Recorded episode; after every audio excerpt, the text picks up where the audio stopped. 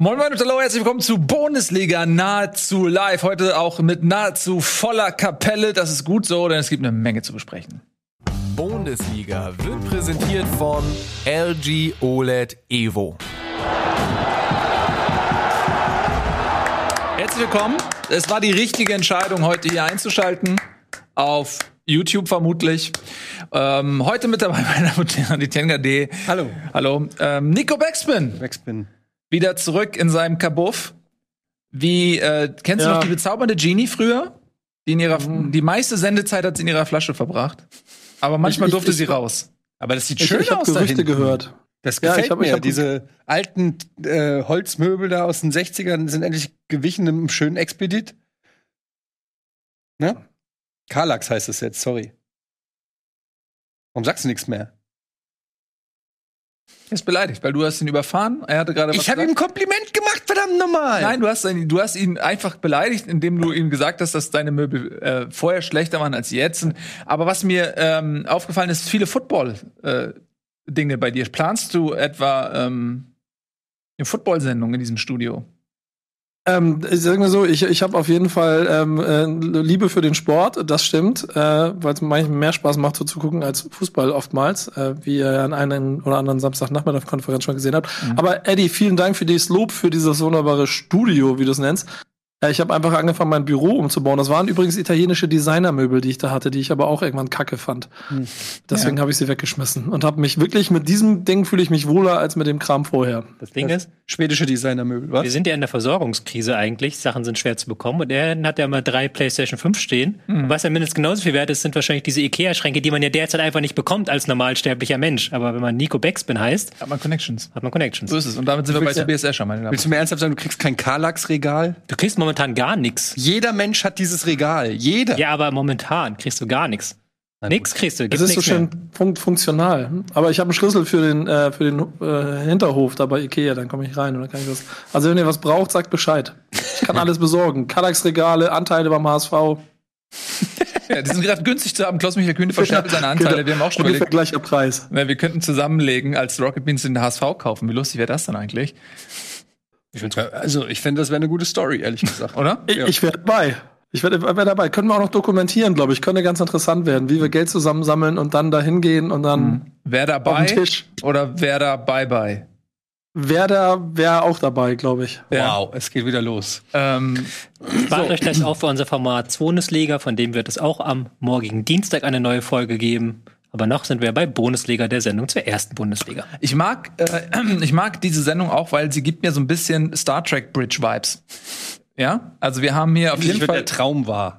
wirklich. Also jeder, der früher gerne Star Trek geguckt hat, hat sich gedacht, ey, gern, ich hätte auch gern mal, ich wäre auch gern mal dabei. Und wir haben hier Data, haben wir hier auf jeden Fall. Jetzt Vorsicht. Worf, ich dachte, ein Jordi. Bum, der Bums Jordi. der Bumm, nein. Weißt du noch, äh, sinnlos im Weltraum, der Bums Jordi? Ja.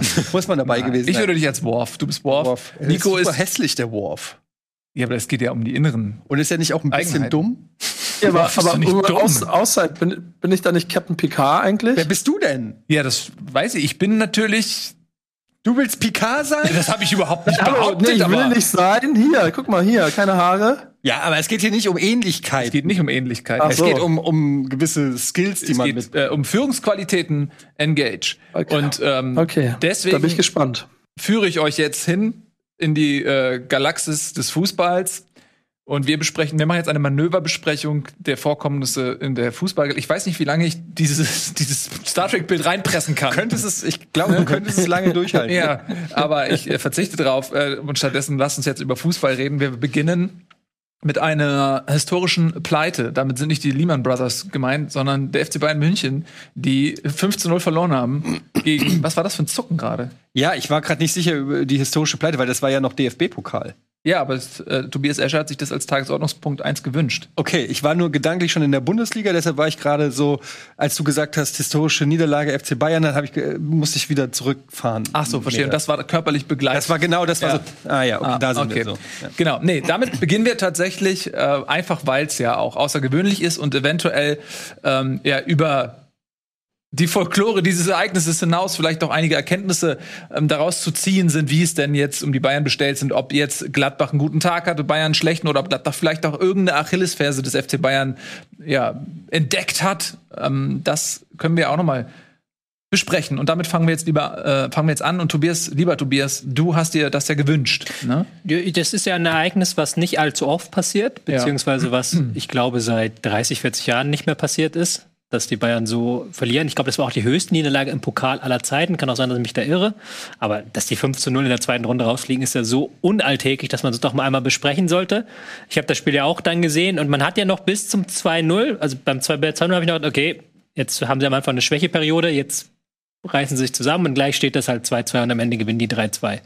So, aber dann, dann ging es ja richtig bergab weiter. Also man war ja so richtig gefesselt, wie schnell und wie hart das bergab ging, weil das Spiel ging 5-0 aus und das Ding hätte aber auch 8-0 oder 9-0 ausgehen können, weil ja noch Hofmann und Player, glaube ich, hatten ja beide noch alleine vom Torwart Chancen, die sie nicht gemacht haben. Das passiert doch nicht so oft. Als du gesagt hast, so ging es mir mit der Halbzeit. Ich dachte so, ne, 3-0 in die Halbzeit, okay, jetzt kommen die Bayern raus, ein schnelles Tor. Und dann wird das wieder so, äh, dann kriegen sie es noch irgendwie in die Verlängerung und dann schaffen sie es wieder so. Aber dann hat sie direkt noch mal zwei Schellen gegeben, paff, paff, und dann war das Ding durch. Nach was, 60 Minuten? Weil ich meine, 5-0 bei aller Liebe äh, traue ich dann auch den Bayern nicht mehr zu, in einer halben Stunde aufzuholen. Dafür ist ja dann Gladbach auch zu clever und zu gut. Da war, oder wie selten siehst du eine Partie, wo du gegen die Bayern wo es nicht noch bis zum Ende spannend wird und selbst bei zwei Tore Vorsprung, jeder weiß das, ne, ein Tor und dann fliegen am Ende die hohen Bälle rein, dann wird's noch mal spannend, aber fünf Tore und du sitzt so da und denkst, okay, die Partie ist einfach, die Partie ist gelaufen und die ganzen Bayern-Stars konnte man eine halbe Stunde lang angucken, wie die, wie die wissen, dass sie jetzt in der zweiten Liga, äh, in der zweiten, in der zweiten, Oh, ja. in der zweiten Runde rausfliegen. Also es hatte wirklich Seltenheitswert. Ja. Ähm, Nico, ich hatte ein bisschen das Gefühl, dass die Bayern mal ein Stück weit von ihrer eigenen Medizin kosten mussten, von dieser Ehrgeizmedizin, ähm, weil wenn man bei den Bayern unter die Räder kommt, dann immer, weil die Bock haben, weil die einfach, weil Lewandowski sagt, nee, ich will noch einen Hattrick haben, gib mir jetzt den Ball. Ähm, und in dem Moment, wo die Bayern gefühlt ausgeschieden waren, hat aber Gladbach einfach gesagt, nee, das ist der Tag unseres Lebens. Wir machen das Wir jetzt zum machen. Jahrhundertspiel. Wir Ja, machen, wir machen weiter. weiter, ja. Und die Bayern waren eigentlich schon so, ey, okay, ist okay, ihr habt gewonnen, so, aber Gladbach so, nee. Hattest du auch den Eindruck? Ja, irgendwie hatte sich also aus dem Cocktail, der da immer angemixt wird, wenn Gladbach und Bayern gegeneinander spielen, von die ganze Zeit danach angefühlt. Ich, ich habe in den ersten Szenen schon gedacht, so okay, kommt hier irgendeine Truppe gerade auf dem Platz, die gar nicht mitkriegt, gegen wen sie da spielt, weil auf einmal Doppelpässe und äh, Ballstaffetten und, und Verlagerungen so funktioniert hat, wie sich das Gladbach ja wahrscheinlich schon die ganze Saison gewünscht hätte. Und dann nimmst du halt einfach mal den Rekordmeister und Rekordpokalsieger Hops. Ähm, ja, das, das, also, ich, ich weiß nicht, ich, viel kann ich nicht zu sagen, außer dass ich die unglaublich auf dem Fernseher gestarrt habe die ganze Zeit. Ähm, lass uns das mal versuchen, noch mal ein bisschen einzuordnen, ja? Weil es ist halt immer, wenn sowas passiert, fragt man sich halt, okay, Anteil Gladbach, Anteil Bayern, was ist da irgendwie, wie kann man das abmischen? Was ist denn deine Meinung dazu? Hat Gladbach tatsächlich jetzt ähm, Bayern auf einem, an einem schlechten Tag erwischt oder haben sie taktisch tatsächlich etwas entschlüsselt, wo sie gesagt haben, okay, da gehen wir rauf? Sie haben es auf jeden Fall mutiger gespielt als die meisten anderen Bayern-Gegner. Also sie, man hat ja schon in, bei diesem Eröffnungsspiel der Bundesliga gemerkt, dass die Gladbacher sich darin sehr wohlfühlen, wenn die Bayern den Ball haben und sie dann wirklich vorne raufgehen können. Und diesmal haben sie es sehr mannorientiert gespielt, fand ich. Sehr viel 1 gegen 1 Duelle. Hofmann hat ja so wie in so ein kleines Schwänzchen hinten an Kimmich dran geklebt. Und die haben das halt wirklich mit Mut und äh, Konsequenz gemacht, auch mit Konsequenz nach vorne durchgespielt. Auch wenn da mal ein äh, Bayern auf sie zugestürmt ist, nicht langen Ball gewählt, sondern dann wirklich zack, zack, zack. Kone war herausragend gut, fand ich. Also der hat da ja wirklich alle, jeden Ball gewonnen und jeden Ball gehalten, Zakaria auch. Und die Bayern, die waren halt nicht so gut an dem Tag. Das stimmt halt auch. Also das kommt dazu. Ich fand auch, dass die Bayern irgendwann, hatte man das Gefühl, als es 3-0 stand, jetzt wo wollen einzelne Bayern-Spieler das Ding unbedingt rumreißen. Versteht ihr? Also so, Mhm. so Kimmich, der dann Bald. Genau, Kimmich, der dann den Ball hinten abholt und dann ähm, Müller, der dann auch wild gestikuliert und Davis, der dann plötzlich zum Dribbling ansetzt. So Sachen, wo es normalerweise du nicht kennst, weil sie dann ans System sich so halten, ein Stück weit. Und da war mal das Gefühl, okay, alle wollen jetzt das Ding rumdrehen und das war dann für eine gut organisierte Mannschaft wie Gladbach noch einfacher. Das ist ein interessanter Punkt, den du da ansprichst. Ähm, meinst du das, weil ich habe, du hast bei Twitter auch irgendwas geschrieben. Ähm, meinst du das quasi in dem Moment, wo du die Ordnung verlässt und jeder seine Job Description ignoriert, äh, weil er eben mit aller Macht versucht, etwas zu erzwingen und aus dem System sozusagen rausbricht und als individueller Kämpfer auftritt, dass in dem Moment die Chance, das rumzureißen, im Prinzip eher noch geringer wird, weil eben das, weil die Gesamtbalance durcheinander gebracht wird. Es kommt immer drauf ganz an, kann natürlich auch positiv sein, wenn dann einzelne Spieler dann ähm, das Spiel an sich reißen und dann die pa- richtigen Pässe spielen. Aber das hat auch ähm, Pep Guardiola, der ist ein paar Stunden vorher mit City, glaube ich, im Pokal rausgeflogen oder irgendwie am Tag vorher, ich weiß es gar nicht mehr genau. Und der hat auch gesagt, ja, irgendwann haben wir halt angefangen, die ganze Zeit wild rumzulaufen. Und keiner war immer dort, wo er sein sollte. Eigentlich solltest du, wenn du einen Ball hast, jeder an seinem Punkt sein, dann solltest du einfach spielen. Und nicht halt wild rumlaufen, dass da halt niemand mehr weiß, wo sein Kollege ist. Und wenn du dann eine Mannschaft hast, die so jedes 1 gegen 1 Duell gewinnt wie Gladbach und dann die Spieler nur noch 1 gegen 1 Duell führen, dann hast du natürlich ein Riesenproblem, weil du halt diese 1 gegen 1 Duelle immer verlierst und halt nicht mehr über Kombinationen irgendwie hinter diese Manndecker kommen kannst. Und eine Mannschaft, die sich halt ganz sicher ist über das eigene System und über das, was sie macht, die macht das ja auch nicht, weißt du? Die denkt sich halt nach 2-0, okay, wir bleiben dem treu, was wir machen wollen, das wird schon funktionieren, wir werden das schon aufholen. Sie, sie haben ja, sie haben auch mit auf der Trainerposition jemanden gehabt, der das schon mal gemacht hat und wahrscheinlich deshalb vielleicht auch in der Ansprache eine gewisse Selbstsicherheit von, wenn dieser Plan aufgeht, dann knacken wir die Bayern und wenn nach 20 Minuten die Bayern geknackt sind, dann ähm, äh, lässt du das auch nicht mehr aus der Hand nehmen, weil du ja so gedanklich wahrscheinlich darauf vorbereitet bist. Und ich glaube, du triffst auch Bayern München dann an einer Stelle mal, was ja nur menschlich ist, dass du auch mal keine Lösung und keinen Ansatz mehr dafür hast. Ich finde ja schon, dass das ziemlich gefährlich ist, wenn dann so Leute wie Kimmich also aus dem System ausbrechen, um dann die Rolle zu übernehmen, um eine Übermannschaft wieder versuchen zu formen. Aber wenn dann an diesem Tag offensichtlich einfach mal die Räder nicht ineinander greifen, ist das das logische Ergebnis. Und eine Sache noch, dann bin ich fertig mit dem Gelaber. Ähm, ist ja mein Lieblingspsychologisches Konzept ist ja immer die Selbstwirksamkeitserwartung. Also, dass wenn du halt was angehst, erwartest du, dass es klappt. Erwartest du von dir selber, dass du das schaffst. So, und dann, wenn du es selbst dir zutraust, dann ist es eher wahrscheinlich, dass du es schaffst. Und die Gladbacher sind ja das Team mit der mit Abstand besten Bilanz gegen die Bayern in ganz Deutschland. Ich glaube, von den letzten, was weiß ich, sag, lass mal, letzten zehn Bayern-Niederlagen waren drei oder vier gegen Gladbach. So. Und Gladbach ist die einzige, die in den letzten zehn Spielen keine negative Bilanz gegen die Bayern haben. Und dann kannst du natürlich auch eher so eine offensive Taktik mit Pressing fahren, weil die Spieler wissen, hey, das hat ja schon mal geklappt. Und wir sind nicht unter die Räder gekommen. Wenn du natürlich die letzten drei Spiele gegen die Bayern alle 4-5-0 verloren hast und der Trainer sagt dir, heute laufen wir vorne an, dann gehen die Spieler ja schon ganz anders da rein und denken sich, oh Gott, oh Gott, das wird doch wieder nichts werden, als wenn du, wie im Falle von Gladbach, weißt, hey, machen wir 1-1, letztes Spiel, letzte Saison haben wir auch gegen die Bayern gewonnen zu Hause, warum sollte das nicht heute klappen? Ja, ich glaube, man muss äh, auch ein bisschen über den FC Bayern reden, der da auch eben nicht in Normalverfassung war. Und ich glaube, das ist auch so. Ich meine, ähm, klar, wir haben darüber geredet, die Eintracht hat auch gegen Bayern gewonnen. Da waren die Bayern aber klar besser. Das war jetzt bei Gladbach nicht so. Also da haben sie auch wirklich verdient, logischerweise bei 5-0 verloren. Aber was mir halt aufgefallen ist, ist, dass die Bayern einfach anfälliger sind, diese Saison, hinten vor allem. Also gerade diese, ähm, also Süle, Upamecano ähm, und auch Hernandez, das ist hat noch nicht dieses Bayern-Niveau hinten, das früher mal vielleicht geherrscht hat, ja, wenn du noch einen, vielleicht einen Alaba in Topform hattest oder so.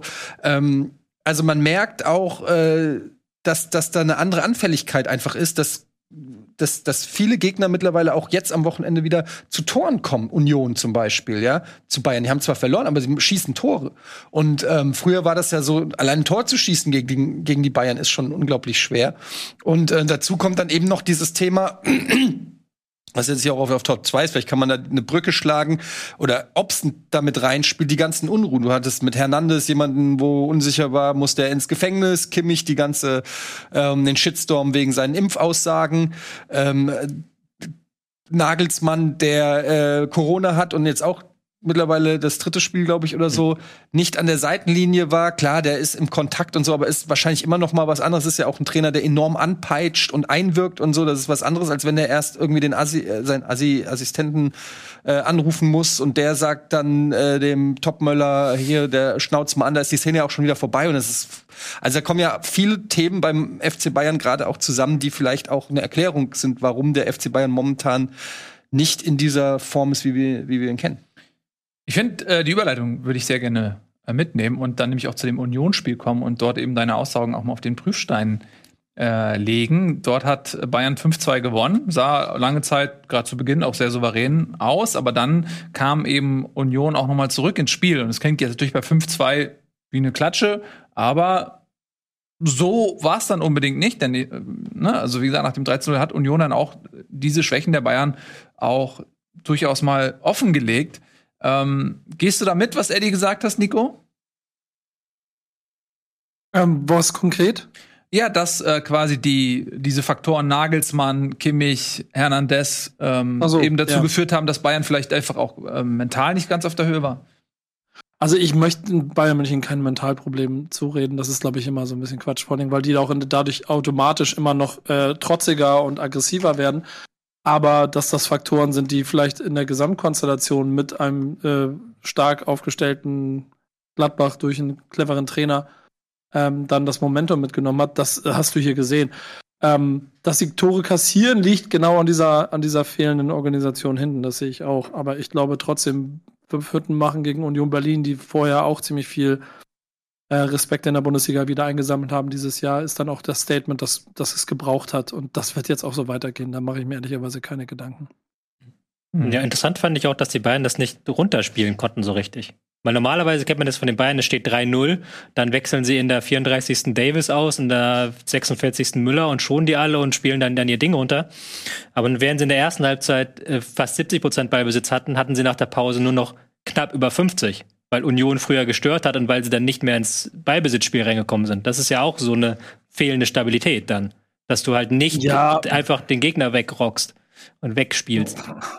Wir reden aber auch von einer Mannschaft, die nach 40 Minuten 3-0 führt, auswärts Ja. bei Union Berlin. Ne? Also klar, wir, können- wir können auf jeden Fall bei Bayern München sehr viel Fehler finden, dass sie von Level 55, auf dem sie gerade sind, eventuell wieder auf Level 32 gerade runterfallen. Trotzdem sitzt Borussia Dortmund auf Level 10. Ähm, das, daran wird sich nichts ändern. Und dann ist es, oh ja, du hast nur 5 zu 2 in, in, in, bei- Union Berlin gewonnen und hast zwei Gegentore zugelassen. Hättest aber noch drei machen können. Also, ich glaube, ich glaub, so eine Rechnung bei Bayern kannst du an den entscheidenden Spielen machen. Und da wissen wir doch alle, dass die Dinger wieder gewonnen werden, weil sie entweder sich bis dahin sortiert haben oder so sauer sind, dass sie dann zeigen, erst recht. Hm. Ja, das bleibt natürlich dann abzuwarten. Unterm Strich hast du völlig recht, sie gewinnen 5-2. ähm, aber wir reden dennoch ähm, über einige Schwächen und das sind dann eben die Auswirkungen des Pokalspiels, muss man auch sagen. Wenn das in der Form nicht gegeben, da hätten wir einfach gesagt, ja, 5-2 gewonnen, ab zur Tagesordnung. Ne? Ähm, In der Statistik Ja, ich mein- ist das halt ganz spannend. Entschuldigung, wenn ich nochmal kurz reingehe, Ja. dass sie halt zweimal in der zweiten Runde rausgeflogen sind. Und habt ihr euch mal angeguckt, wer da jetzt im Achtelfinale noch gegeneinander spielt? Es war, glaube ich, wirklich noch nie einfacher, Pokalsieger zu werden als jetzt. wieso der HSV ist noch drin? Ja, sage ich doch. Ich, ich rede für den HSV. Sonny Kittel. Aber da werden einige, da wird wieder irgendjemand sehr weit kommen, glaube ich, von dem man das nicht rechnet. So. Ja, also Ja. wenn ihr jetzt schon darüber redet, kann man ja mal ganz kurz sich ähm, das Achtelfinale angucken, wie es sich dann darstellt. Und äh, da haben wir zum Beispiel ja ein Spiel, da weiß man ja, es gibt einen ähm, klaren Viertelfinalisten aus der Partie. Pauli gegen Dortmund. Wie bitte? Entschuldigung, ich wollte Nein, den- nein, nein, nein, nein. Ich versuche mir Zeit zu erkaufen. bis- Jetzt bin ich da. Kannst du das nicht abgreifen? Ich habe hab das hier stehen. Ähm, Leipzig, nee, warte, welches Spiel haben wir denn?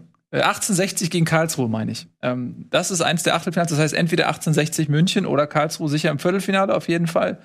Äh, Hoffenheim, Freiburg, Pauli, Dortmund, ansonsten noch Hannover gegen Gladbach, Hertha gegen Union ist sicherlich sehr interessant, das Berliner Stadtderby, Köln gegen den HSV, ähm, Endstadt Ich Baumgart, krieg die Krise, wenn der Hütter jetzt auch noch einen Titel holt, ey. Leipzig gegen Rostock, Bochum gegen Mainz. Es ist tatsächlich aber so, ne? Also die Bayern sind raus, aber es sind auch so viele andere Bundesligisten sind raus. Leverkusen raus, Frankfurt raus und so weiter und so fort. Aber diese ganzen äh, Top 5, Top 6 Bundesliga oder eigentlich jeder Bundesliga-Verein, kannst eigentlich keinen rausnehmen, die werden jetzt alle ihre Chance wieder, weil normalerweise ist DFB-Pokal, naja gut, wir nehmen es mit, aber am Ende ist wahrscheinlich eh Dortmund oder Leipzig oder Bayern.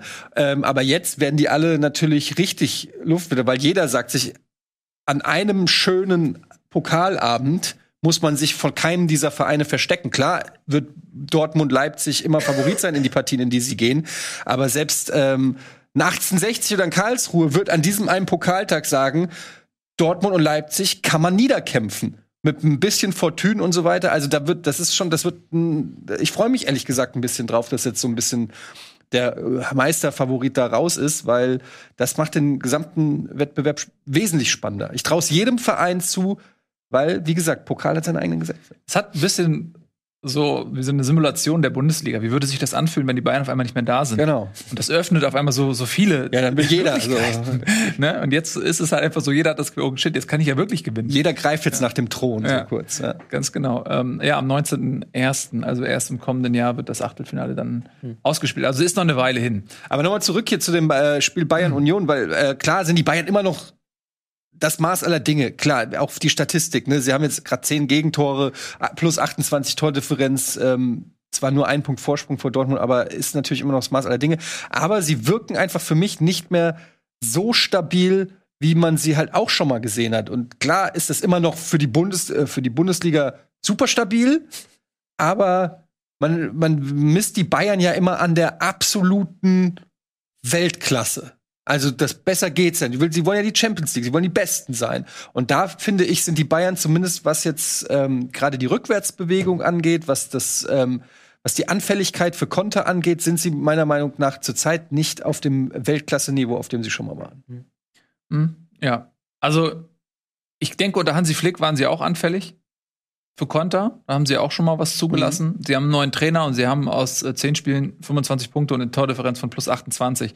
Also, das ist schon. Ja.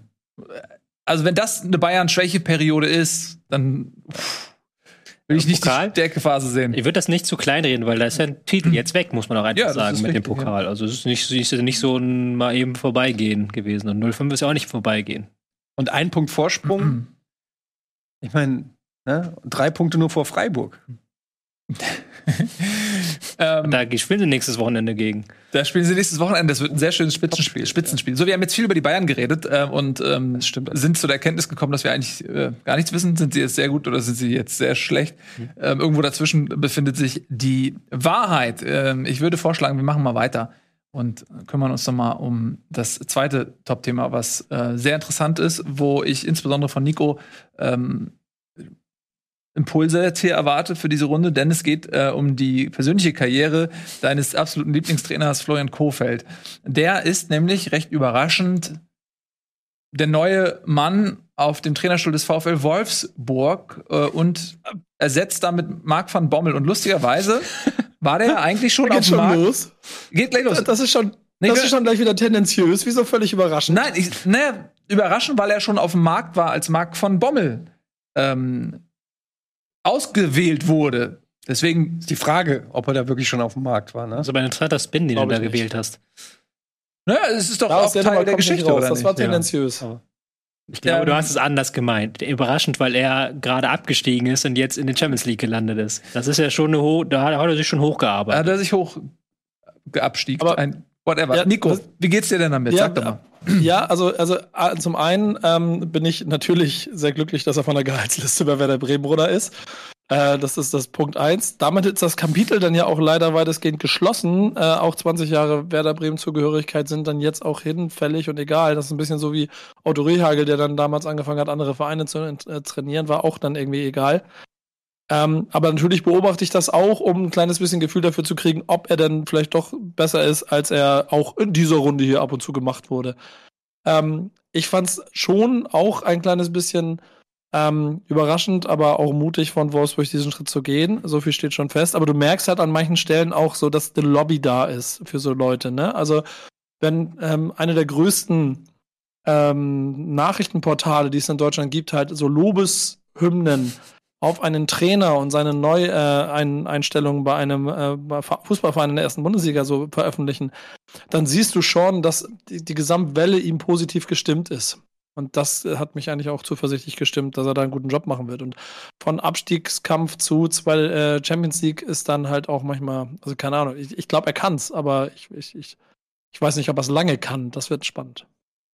Lustig, du bist jetzt fast kritischer mit ihm als zu seiner Werderzeit. Nee, das stimmt nicht. Ich war nicht kritisch. Ich war nicht weniger kritisch. Nur ich habe halt einen Trainer gehabt, mit dem ich die ganze Zeit die Hoffnung hatte, ihr den Arsch zu retten. Ich kann schnell, ich mache schnell einen Ausflug und mache ihn wieder zu. Wenn du mitkriegst, wie bei Arminia Bielefeld gerade Kramer rausrufe durch Stadionhallen, weil Arminia Bielefeld noch nicht Richtung Europa League anklopft, äh, dann finde ich das manchmal zu schnell, wie Trainer geköpft werden. Und in Bremen hat man immer eine Tradition des lange Anhaltens und das war halt einfach zu lang. Ja, das weiß ich auch. Trotzdem bleibt diese Hoffnung immer ein bisschen bestehen. Das ist alles, was ich damals hatte. Wie dieser Trainer aber wirklich zu seiner Arbeit steht oder so, da empfehle ich euch diesen Artikel auf äh, Spiegel Online. Toller Gag. Ist von mir geschrieben. Ja. Ja. Ähm, Was hast du da ja, da habe ich, ja, das, das Übliche. Ich fand das gar nicht so eine Lobeshymne, weil ich bin ja auch viel, das ist ja auch bekannt, ich bin ja auch viel mit Werber Bremen, habe ich viel zu tun, habe mich jetzt auch im Sommer dann viel unterhalten mit Leuten, die da äh, über den Verein berichten, aber auch Leuten, die im Verein gearbeitet haben. Und da ist es halt genau wie bei den Fans. Es ist ultra ambivalent, was Kofeld angeht. Die einen sagen, ist ein Schwätzer, so, die anderen sagen, es war vollkommen egal, wer der Trainer ist. Ohne Kofeld wären wir genauso abgestiegen und vielleicht sogar früher abgestiegen. So, also die ganze Palette ist da dabei. Und deswegen ist es jetzt super spannend, was er jetzt macht mit dem ähm, neuen Verein. Hast du gerade überlegt, ob du einen Paul Dardai-Witz machst? Nein. Okay. Weil er Dardai gesagt hat und ich habe direkt gedacht, kommt was? Und wollte nur mal einmal kurz reinschnuppern in deinen Kopf, aber da war gar nichts. Nee, war grad nichts. Ist einfach niemand zu Hause gewesen gerade. Okay. Worüber sich, glaube ich, alle einig sind, ist, dass ja in, in Bremen ging es irgendwann nur noch um den Klassenerhalt. Und Kofeld ist ja auch ein Trainer, das hat er auch immer selber betont, der halt eigentlich eher Ideen haben möchte aus dem Spiel heraus, der auch eine gewisse Art von Kombinationsfußball sehen möchte. Das ging halt in Bremen irgendwann nicht mehr. Und ein Vorwurf, den halt viele in Bremen ihm machen, ist, dass er zu lange daran festgehalten hat an dieser Idee und danach keine neue Idee mehr hatte, wie er diesen Verein in der ersten Liga halten möchte. Und das ist natürlich jetzt in Wolfsburg die spannende Frage, kann er da seine Idee umsetzen? Funktioniert das mit einem Verein wie Wolfsburg? Denn, das habe ich auch letzte Woche gesagt, da war ja auch die Frage, es geht man diesen Ballbesitzweg weiter unter Van Bommel? Hat jetzt Schmatke sehr deutlich Ja gesagt, hat gesagt, er findet die Idee immer noch super spannend und möchte das jetzt mit einem anderen Trainer, der dann vielleicht noch dieses alte Ding von ähm, Glasner noch so ein bisschen weiterläuft, aber das auch weiterentwickelt, möchte er jetzt mal probieren. Das ist jetzt Kofeld offenbar. Also ich finde halt, also ich, mag ihn nicht. Da wird sich auch in diesem Leben nichts mehr äh, wahrscheinlich dran ändern. Ähm, aber das ist dann natürlich so eher so eine persönliche Sache, so rein äh, von der Art und Weise, wie er Fußball spielen lassen will. Finde ich, ist das schon ein interessanter Move. Also, der auch durchaus funktionieren kann. Ich würde jetzt dieses Spiel gegen Leverkusen noch nicht zu hoch bewerten, weil wenn er jetzt verloren hätte, dann hätte jeder gesagt, er ist gerade mal einen Tag da, dann kann man jetzt auch nicht im Umkehrschluss, der Kofeld, der Zauberer. Also ich würde das nicht zu hoch äh, bewerten, dass ähm, jedes dritte Spiel Leverkusen abschenkt, das weiß man. Äh, insofern würde ich das, wie gesagt, einordnen. Aber ich finde es interessant, was du gerade gesagt hast. Er hat jetzt wirklich eine spielstarke Mannschaft, die von hinten raus kombinieren kann. Ähm, wenn Weghorst wieder da ist, da vorne auch wieder jemand. Das ist ein anderer Kader, als den er bei Bremen hatte. Da sind andere Möglichkeiten, da brauchen wir gar nicht drüber reden. Und das wird interessant zu sein, weil das für ihn auch so ein Lackmustest ist. Da kann er jetzt zeigen, ob die ganzen Lorbeeren, die für außer, Außenstehende von Bremen, die ihn eben nur gesehen haben, ich verstehe den Hype nicht, Bremen spielt scheiße, das ist ja das, was alle anderen gesehen haben. Warum haltet ihr an dem fest? Und alle aber gesagt, nein, der ist mega, der ist mega, dass der eloquent vor der Kamera ist, klar, das hat man gesehen, aber das äh, hilft halt auch nicht unbedingt. Oder muss, muss nicht reichen. Jetzt hat er die Möglichkeit zu zeigen, diese, dieser Hype, der damals um seine Person war, der ist gerechtfertigt. Wenn aber jetzt also wenn er es nicht schafft, mit Wolfsburg einigermaßen Erfolg zu haben, dann finde ich, muss man irgendwann auch mal sagen, vielleicht ist er gar nicht so gut, wie er eloquent ist. Das hast du ja auch selten so, dass halt ein Trainer dahin kommt und du halt nicht weißt. Normalerweise, wenn ein Trainer irgendwo hinkommt, dann ist er Feuerwehrmann oder er ist oder er hat schon was geleistet oder er ist halt das große Talent, von dem sich was verspricht. Und hier ist es halt total ambivalent. Deswegen ist es auch, wie du gesagt hast, super spannend, einfach zu sehen, ob das jetzt klappt oder nicht. Wenn es nicht klappt, sind wir uns ja auch einig, wenn das jetzt in den nächsten Monaten in die Binsen geht, dann geht auch seine Karriere in die Binsen als Trainer, weil dann ist er quasi als Hochstapler entlarvt.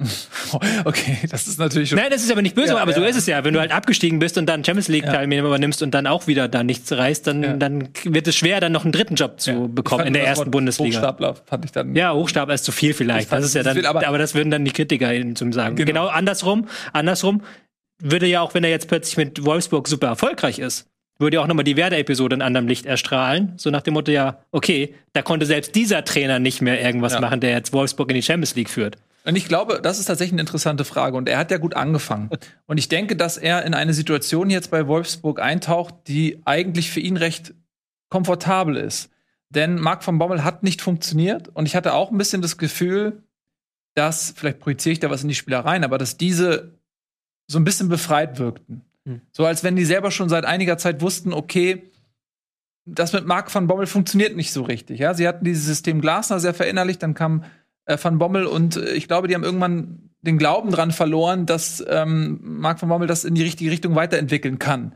Und jetzt ist ihm jemand Neues da und ich traue ihm das zu, Kofeld zu, dass er auch, ich glaube, dass er schon auch ein intelligenter Typ ist, der, glaube ich, die Situation auch erfasst und auch weiß, wie seine eigene Situation ist. Und ich kann mir gut vorstellen, dass er äh, auf die Spieler eingeht und sich auch ähm, deren Meinung einholt und die mit an Bord holt. Also, ne, ich kann mir richtig vorstellen, der geht da hin und checkt die Situation, fragt die Führungsspieler, ey, was, was ist falsch gelaufen, in welche Richtung wollt ihr, seht ihr euch selber gehen und so, dass er sich irgendwie versucht, mit, mit für sich zu vereinnahmen. Und ich kann mir vorstellen, dass er Erfolg hat, weil einfach auch die Qualität des Kaders in Wolfsburg so viel besser ist als in Bremen, dass er ja auch ganz andere Möglichkeiten hat. Also Stich, Stichwort Ballbesitz, Fußball oder so. Das konntest du ja in Bremen nicht spielen. Ähm, und die Spieler, die dort die Qualität haben, die waren oft verletzt. Ja, ein Toprak, ein Füllkrug vorne, ähm, Schlüsselspieler, die auch in der Bundesliga Kofeld immer wieder gefehlt haben. So, und er, er kann jetzt äh, aus, aus na, einem Qualitätspool schöpfen wie noch nie zuvor in seiner Karriere. Ich kann mir vorstellen, dass es zumindest eine Weile ganz gut funktioniert. Also man darf auch eins nicht vergessen, Kofeld ist immer noch ein sehr junger Trainer ne, der auch nicht so viel Bundesliga-Erfahrung hat. Und ich glaube, dass, was der durchgemacht hat in Bremen, da hat er ja schon äh, sozusagen alles erlebt. In, in der Zeit bei Bremen, ne? vom größten Hype zum größten Fall, dann die Medienschelte in alle Richtungen, der Hass von außen und so. Und jetzt hat er ja auch ein halbes Jahr oder noch mehr Zeit, das alles sacken zu lassen, Revue passieren zu lassen. Und das finde ich zum Beispiel auch sehr interessant, ob er sich persönlich auch weiterentwickelt hat, weil er war schon ein kleiner Frechdachs, ne? Und ähm, schon auch ein bisschen respektlos am, am Spielfeldrand, auch anderen Trainern und Spielern gegenüber. Klar, das ist, ähm, das machen die jungen Trainer heute so, dafür werden sie auch geholt, weil das anpeitscht und so weiter. Aber es gefällt halt auch nicht jedem. Und da bin ich mal gespannt, ob auch da ein Entwicklungsprozess ähm, so äh, stattgefunden hat weil er hat auch Qualitäten. Bei allem, äh, bei aller Missgunst, die ich ihm gegenüber hege, hat er gewisse Qualitäten. Das ist auch, er ist ein starker Motivator. Er kann auch sehr gut, glaube ich, erklären und das kann er ja dann vielleicht auch der Mannschaft übertragen, was seine Idee ist.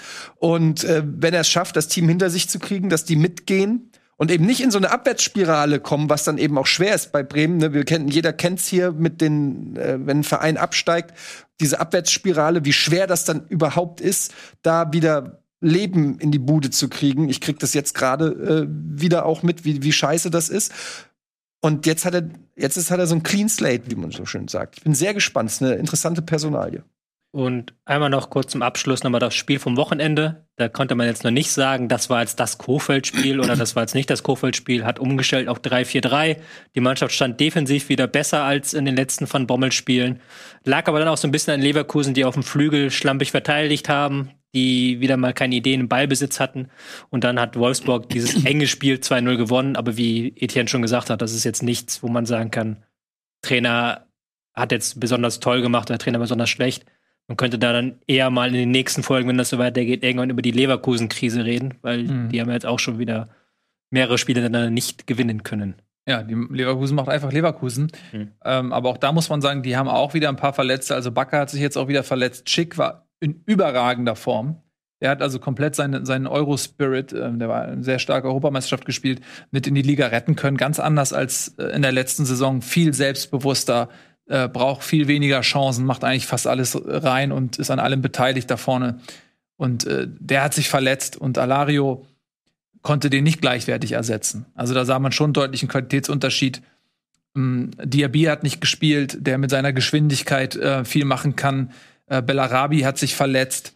Also, das ist jetzt auch nicht Leverkusen in Bestbesetzung gewesen, muss man auch ehrlicherweise dazu sagen. Ähm, ich glaube, dass das eben anders ausgesehen hätte, wenn diese Leute eben dabei gewesen wären. Und zu Wolfsburg, ja, er hat direkt umgestellt, da sagst du auch Dreierkette. Äh, Baku hat jetzt quasi dann ähm, dazwischen gespielt, also Stehenspieler gemacht. Vorher war immer entweder offensiv oder defensiv. Jetzt hat er mal wieder äh, noch eine andere Position für sich entdeckt. Ähm, aber ich hatte, wie gesagt, irgendwie bei Wolfsburg das Gefühl, dass sie schon ein bisschen befreit waren. So, und das, äh, ich kann mir vorstellen, gerade auch mit diesem, mit diesem positiven Erlebnis jetzt, ähm, mit diesem Auftaktsieg, dass sie äh, in Schwung kommen und tabellarisch ist ja eigentlich nichts passiert. Das ist ja der Witz. Van Bommel ist ja entlassen worden in einer Situation, wo tabellarisch das nicht dramatisch war. Die sind ein Punkt hinter Platz vier. Deshalb kannst du, Kann glaube ich, zeigen auch ja. Deshalb kannst du, glaube ich, auch drauf, äh, davon ausgehen, dass dem Schmatke da Sachen zu Ohren gekommen sind, die ihn zu so einer Handlung veranlasst haben. Ich glaube, haben wir auch schon drüber gesprochen hier in der Sendung. Ich glaube nicht, dass das reine Erfolgslosigkeit war, sondern da hat irgendwas nicht gestimmt, was nicht gepasst. Vielleicht haben die Spieler gesagt, hier das mit dem Trainer, das ist nicht. Es war ja auch ein bisschen Experiment von Bommel, natürlich eine große Spielerpersönlichkeit, aber man hat da sich jemanden geholt, wo man vielleicht auch gedacht hat, wir gucken mal, vielleicht ist das ein Geniestreich, so wie ein Sidan oder so. Vielleicht wird das mega gut, weil er hat natürlich, man kennt ihn ja als Spieler noch, er hat ja diese Leaderrolle verkörpert beim FC Bayern.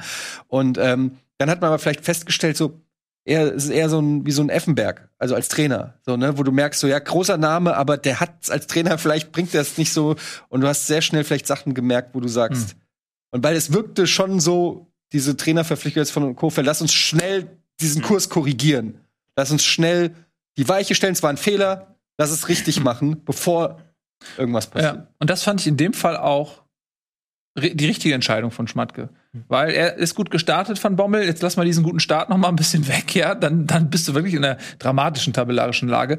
Ähm, und ich bin eh mal so ein bisschen skeptisch, was diese ähm, Ex-Spieler angeht. Ich habe manchmal das Gefühl, je besser jemand als Spieler gewesen ist, desto größer ist die Fallhöhe als Trainer, weil man erwartet von denen so viel und die werden dann immer direkt durchgeschleust äh, und machen teilweise eben diese Lehrjahre nicht Pep so wirklich Guardiola? mit.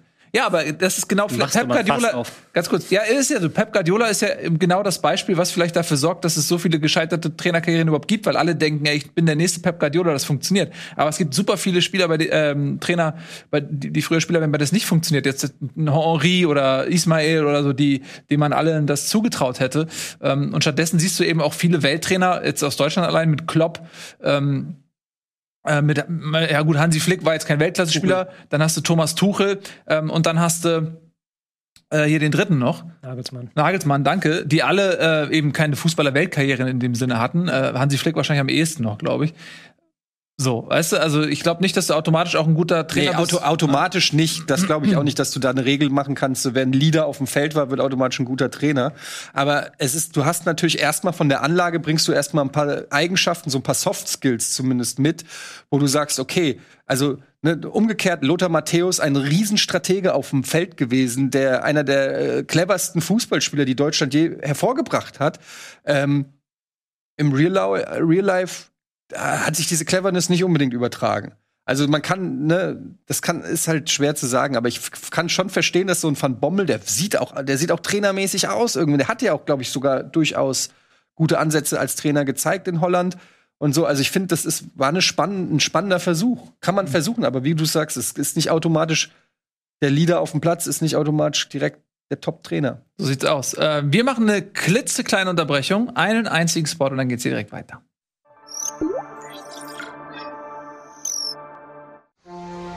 Bitburger. Mit bestem Hallertauer und Bitburger Siegelhopf. Feinherb, frischem Geschmack.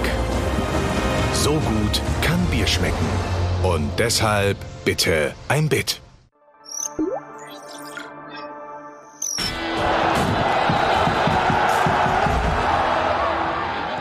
Herzlich willkommen zurück. Das ging so schnell, dass wir nicht mal richtig äh, austrinken konnten hier. Schön, äh, dass ihr wieder da seid. Gerade haben wir den VfL Wolfsburg äh, besprochen, der ja gegen Leverkusen gewonnen hat im ersten Spiel unter den neuen Trainer Florian Kofeld. Und ich bin sehr gespannt. Und ich erwarte von dir, lieber Nico, im Laufe der Saison so eine Art Tagebuch. Die Reise des Florian K. Dass du so ein bisschen Auge drauf hast. ähm, das würde mir gut gefallen. Habe ich keine Sorge. Habe ich keine Sorge. Am Ende, am Ende, wie gesagt, hängt ja auch schon viel daran damit zusammen, dass ich am Ende sagen kann, siehst du, ich hab's doch gesagt, hier, Champions League Teilnehmer Florian Kofeld. So sieht das aus. Aber, Äh, aber weißt du, Ja? ich, ich möchte einen Satz noch ganz kurz dazu ans Ende bringen. Das, das Gerne. Erschreckende daran wird aber auch für mich sein, dass die Erkenntnis, selbst, guck mal, wenn es nicht gut gemacht hat, dann muss ich sagen, okay, Kofeld ist der Grund, warum Bremen abgestiegen ist. Wenn er es gut gemacht hat, muss ich sagen, okay, eigentlich wäre Bremen schon drei Jahre früher abgestiegen. Und beides ist nicht geil. Ja. Weißt du, was geil ist? Der SC Freiburg. da hast du deine Wörter rausgehauen. Der SC Freiburg ist äh, tatsächlich geil. Neues Stadion, ähm, neue Qualitäten reichen sie bis zur Champions League. Das ist die gewagte These, die wir ja heute besprechen wollen. Äh, ist eine Mannschaft, es ist die letzte Mannschaft, die noch ungeschlagen ist in der Liga, wenn mich nicht alles täuscht. Äh, hat jetzt auch ähm, am Wochenende wieder eingefahren. 3 zu 1 gegen Fürth war jetzt nicht der stärkste Gegner aus der Bundesliga, aber davor hatten sie ja schon andere. Und ähm, ja, die machen derzeit richtig Spaß. Man hat so ein bisschen das Gefühl, die werden mit jedem Jahr ein bisschen besser, erweitern mit jedem Jahr ihre Möglichkeiten, schaffen es länger, die Qualität in den eigenen Reihen zu halten, aber auch Spieler für sich zu gewinnen, die man vielleicht vor ein paar Jahren noch nicht bekommen hätte. Äh, und so langsam, Schritt für Schritt, etablieren die sich als eine Mannschaft, die man eigentlich jedes Jahr auch im Rennen um die Europapokalplätze auf dem Schirm haben muss. Die Zeiten sind vorbei, wo man sagt, oh, mal gucken, ob Freiburg dieses Jahr wieder den Klassenhalt schafft. Es ist einfach nicht mehr zeitgemäß, diese Das Einstellung. ist der ganz große Siegeszug der ähm, mannschaftlichen Geschlossenheit meiner Meinung nach, den man bei, bei Freiburg sieht. Und ähm, das hat natürlich mehrere Vorteile. Natürlich, wenn die mannschaftliche Geschlossenheit da ist, jeder füreinander fightet und kämpft und auch weiß, was jeder andere zu tun hat, ist das natürlich eine Qualität. Aber es sorgt eben auch dafür, dass dir nicht jedes Jahr die Mannschaft weggekauft wird, wenn die Last auf mehreren Schultern verteilt ist, wenn jeder ein bisschen Leistung bringt. Wenn du ähm, natürlich ich kann bringe jetzt wieder ein Eintracht-Beispiel, aber wenn du dann so eine, einen schillernden Star wie einen Jovic hast oder einen Silva, dann ist das natürlich einerseits geil, du hast einen Superstar, der schießt 28 Tore, aber der ist halt einfach nächste Saison weg. Das ist halt klar. Und bei, bei Freiburg, die haben dann nicht einen, der 28 Tore schießt, aber vielleicht drei, vier, die 10 Tore schießen oder so. Und den kannst du dann aber vielleicht halten, weil für einen, der 10 Tore schießt, bekommt vielleicht kein 40 Millionen Angebot rein oder, oder eine Gehaltserhöhung, die so krass ist, dass du sagst, ähm, den können wir uns als Freiburg, äh, Freiburger äh, SC, ähm, SC Freiburg, Ist die Freiburg- ähm, kannst du den nicht halten. Also das finde ich ist einfach so eine interessante Beobachtung und einfach auch, ja, wie diese Mannschaft, wie du es gerade gesagt hast, wächst. Man hat wirklich das Gefühl, du kannst denen so ein Stück weit beim Wachsen zusehen, wie sie letzte Saison, wie so, ein, wie so Pro-Clubs, ne, wo du wieder in die Mannschaft ein paar Punkte kannst du ganz kleine Verbesserungen machen und das macht sich bemerkbar. Ja, jetzt im neuen Stadion ähm, gibt denen auch nochmal neue Möglichkeiten. Und ich habe auch das Gefühl, die Mannschaft fühlt sich auch in dem neuen Stadion wohl. Ist ja auch mal so eine Frage, äh, wie nehmen sie das an? äh, ja, es gibt ja auch manchmal so, so Mainz zum Beispiel hat er so ein bisschen gefremdelt damals mit dem neuen Stadion. Wobei das muss ja noch die, noch die Zeit zeigen. Auch. Ja. Sind ja jetzt erst das zweite Spiel, glaube ich, war es jetzt im Stadion und gegen Fürth zu Hause gewinnt man auch 3-1. Gerade wenn man so ein Eigentor dann in, zum 1 zu 0 kassiert. Und ich habe da was vorbereitet. Also wir können noch mal Eine rein. Ich habe noch eine? Taktikanalyse da Oh. zu den Freiburgern. Ich glaube, Ja. haben sie auch verdient. Ähm, Geh doch mal kurz in die Taktik. ja, dann ja, ich mache mir mal auf den langen Weg rüber Ich steh mal schon mal auf, äh, zur Taktiktafel. Dahin. Ja.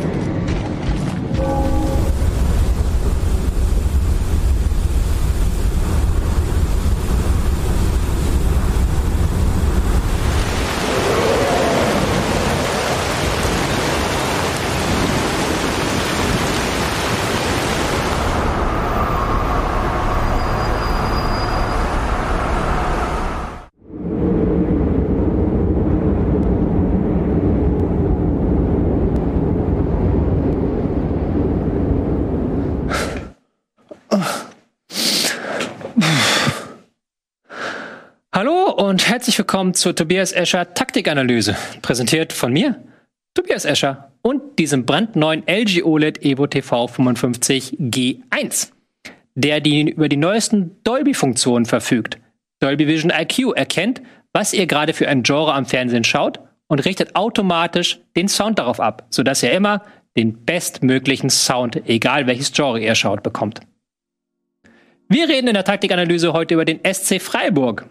Es wurde auch mal Zeit, werden Freiburger Fans sagen. Klar, ungeschlagen, dritter Platz, das ist für Freiburger Verhältnisse außergewöhnlich.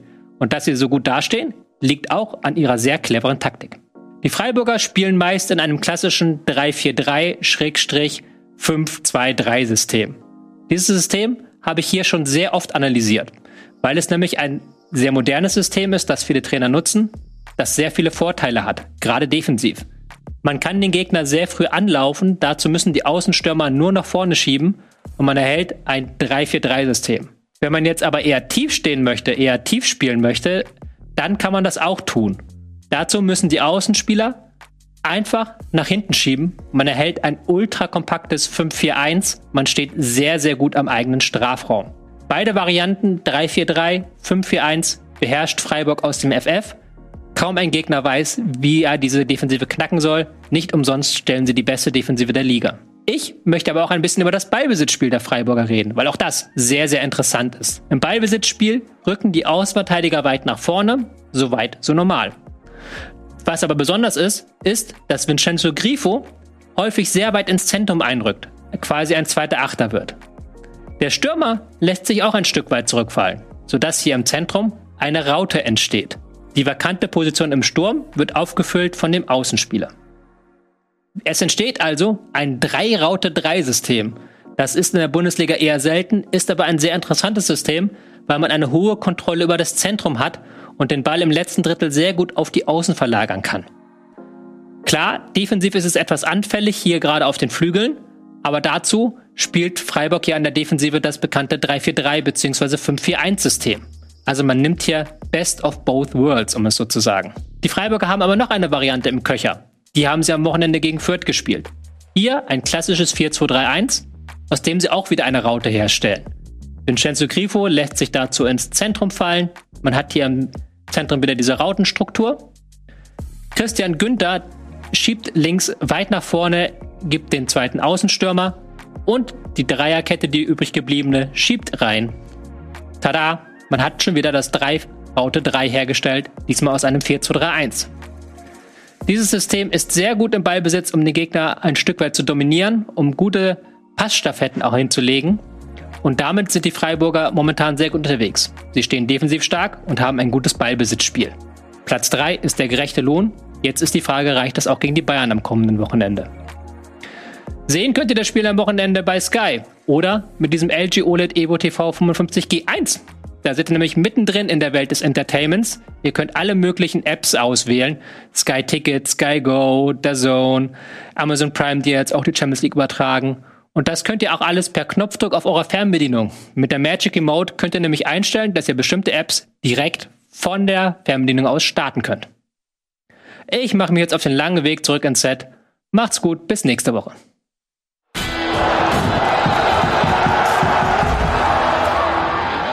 Ging der Rückweg aber deutlich schneller. Ja, da frage ich mich, warum du jetzt Straßensperrung auf dem Hinweg, ihr kennt das. Ah. da muss man so Umleitung. Umleitung machen. Nervig. Ja. Ja. ja. Ja. Schön, dass du wieder bei uns bist. Wieder eine Menge gelernt, ähm, das Erfolgsgeheimnis des SC Freiburg. Insbesondere fand ich sehr interessant diesen Part mit äh, dieser Raute äh, quasi im Mittelkreis. Ja, das ist jetzt so, das ist jetzt so ein so Taktik-Nerd-Wichserei, um das mal so salopp zu formulieren. Weil das ist natürlich sehr ins Detail gehend, aber das spielt halt kaum jemand anders so. Und das ist halt eine sehr interessante Variante.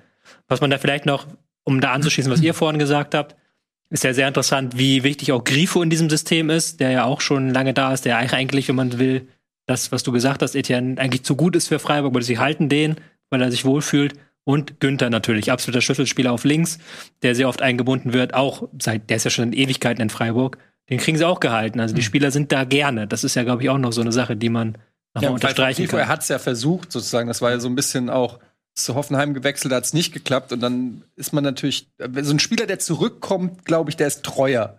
Der, ähm, der hat seine Ausflüge gemacht und hat aber dann irgendwie vielleicht festgestellt, wo er sich am wohlsten fühlt. Und es gibt ja eben auch viele Spieler, die dieses Wohlfühlen eben brauchen, um ihre Topleistung abzurufen.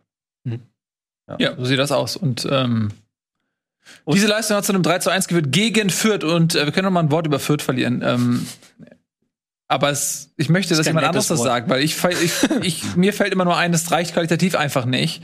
Ähm, und es, ich habe auch bei Fürth nicht das Gefühl, wie es vielleicht mal bei Paderborn oder so war, wo man auch das Gefühl hat, okay, das reicht qualitativ nicht, aber die, die können ähm, noch was in die Waagschale werfen, nämlich diesen Willen, die, diese Energie und so weiter, dass, dass sie auch als Mannschaft auftreten.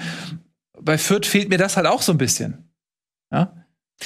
Ja, halt immer so total blöde Sachen. War letzte Woche ja schon gegen Leipzig, wo sie dann wirklich eine gute erste Halbzeit gespielt haben und dann dieses, ähm, ich glaube, es war 1-1, wo sie dann wirklich schlecht verteidigen.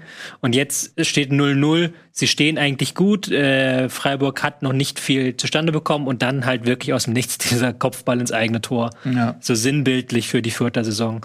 Und auch wenn sie dann aufdrehen, wie kurz nach der Pause, ist das immer so mit so einem mit so halber Energie. Also sie geben halt alles rein, sie machen alles, sie laufen viel, aber dann fehlt, springt vorne Rigota der Ball weg oder aus dem Mittelfeld heraus kommt der Pass nicht, im Spielaufbau keine Idee gegen Freiburg. Und dann muss Freiburg nicht mal besonders hoch springen, um sie zu schlagen. Also da ist wirklich so ein riesiges Qualitätsloch, jetzt nicht nur individuell, ähm, sondern auch taktisch mittlerweile. Also, dass du es schaffst, irgendwie diese individuellen Schwächen aufzufangen, funktioniert nicht. Und Standardsituation. Halt, die haben eine Standardbilanz, glaube ich, von null eigene geschossene Standardtore zu sechs gegnerische geschossene Standardtore. Wenn du halt so als kleine, kleines Team, das sowieso nicht individuell stark ist, dann auch noch so eine Standardbilanz, naja, dann bist du eher auf Tasmania Berlin Jagd, anstatt halt auf Klassenerhaltskurs. Weil ein Punkt nach zehn Spielen ist schon brutal wenig. Mhm. Ich sehe Positives für, für Fürth in der Zukunft. Mhm. Nächstes Spiel ist gegen die Eintracht. Oh ja, äh, die Überleitung nehme ich. ähm, denn da können wir direkt mal. Ich würde da sofort einstimmen, wenn diese Partie vorbei ist und sie gegen die Eintracht nicht gewinnen in der Verfassung, dann stimme ich dir mit allem zu. Ja, also da äh, bist du natürlich jetzt sehr pessimistisch. Ähm, das äh, liegt sicherlich nicht am Ergebnis, denn 1 zu 1 gegen Leipzig, denke ich, ist etwas, was man unterzeichnen kann. Allerdings äh, ist es dann vermutlich eher die Art und Weise des Zustandekommens, die dir diesen Pessimismus. Ja, also ich meine, ich war, ich war im Stadion dieses Mal. Ich durfte für Eintracht Radio äh, das Spiel kommentieren, das sehr viel Spaß gemacht hat, was wirklich eine coole Aktion war. Ähm, jetzt leider nicht die dankbarste Partie, weil es war jetzt nicht wirklich schöner Fußball, äh, der da geboten wurde. Ähm, es war auch Stadion, waren, äh, es war Vollauslastung erkämpft worden im Vorfeld äh, von der Eintracht und es waren gerade mal, glaube ich, 31.000 oder so da an einem verregneten, kalten Samstagabend.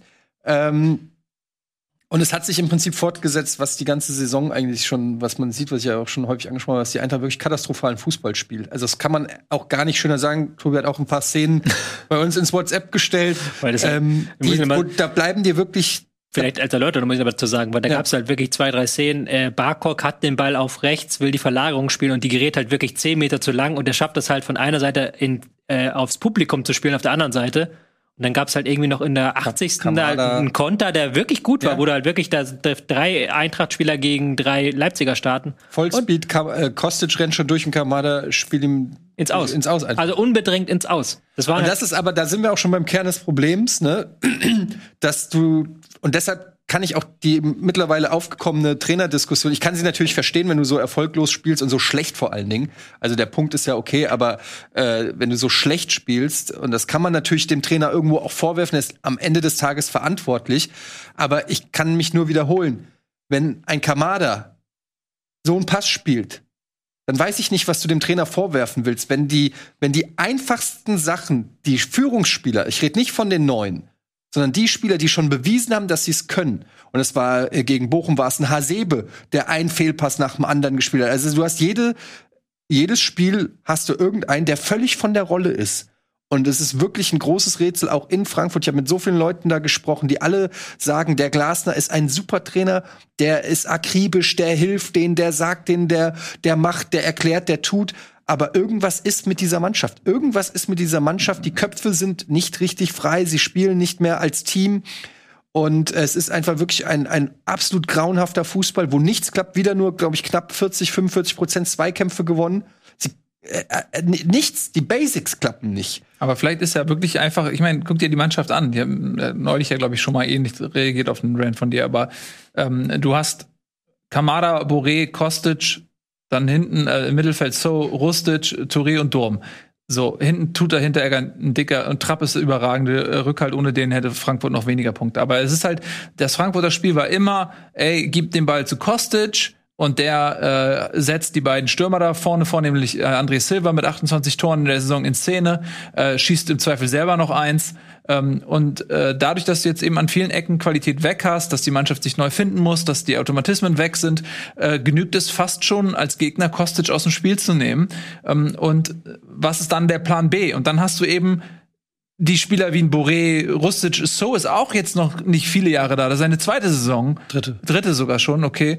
Ähm, aber ich meine, das ist so, Ja, es ist halt, das ist ja auch, das hat auch Glasner auf der Pressekonferenz gesagt, ne? Das war bei Unterhütter war das so Ball auf Kostic, äh, Flanke, äh, weil die Eintracht war mit Abstand die Mannschaft mit den meisten Flanken und dann äh, Silva hat die Dinger reingemacht, so, ja. Aber äh, da will ja Glasner auch weg und das klappt halt irgendwie nicht. Diese, diese Veränderung zu einem äh, äh, ja, variableren Fußball klappt nicht. Und da ist ja auch die große Diskussion, muss Glasner nicht jetzt akzeptieren, dass er auch so spielen muss? Er kann halt, vielleicht kann man den Leuten, die da momentan agieren, das nicht besser beibringen.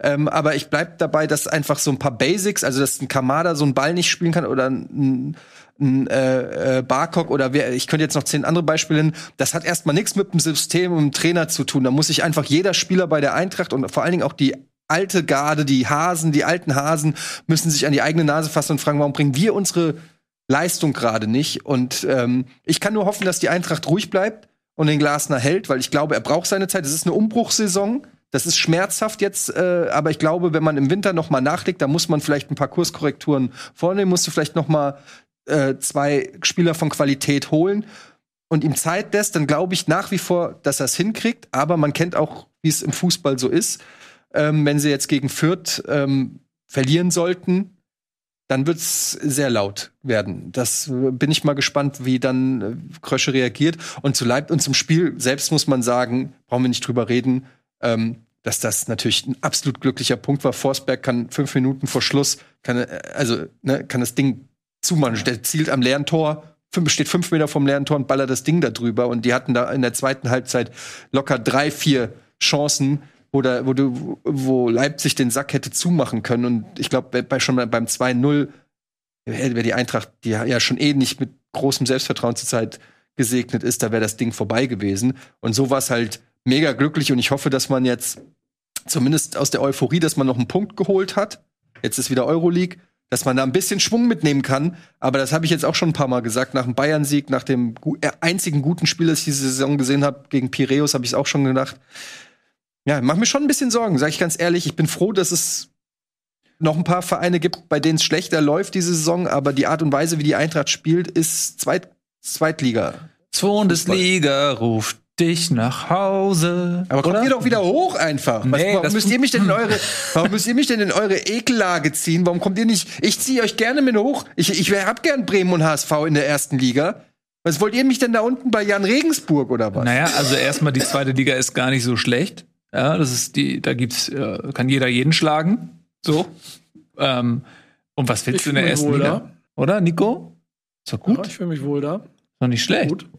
Ja. Wir reden da noch über In Sandhausen in der ein bisschen. 90. Been there, 2-2 done spielen. that. Ich, ich will da nicht mehr hin.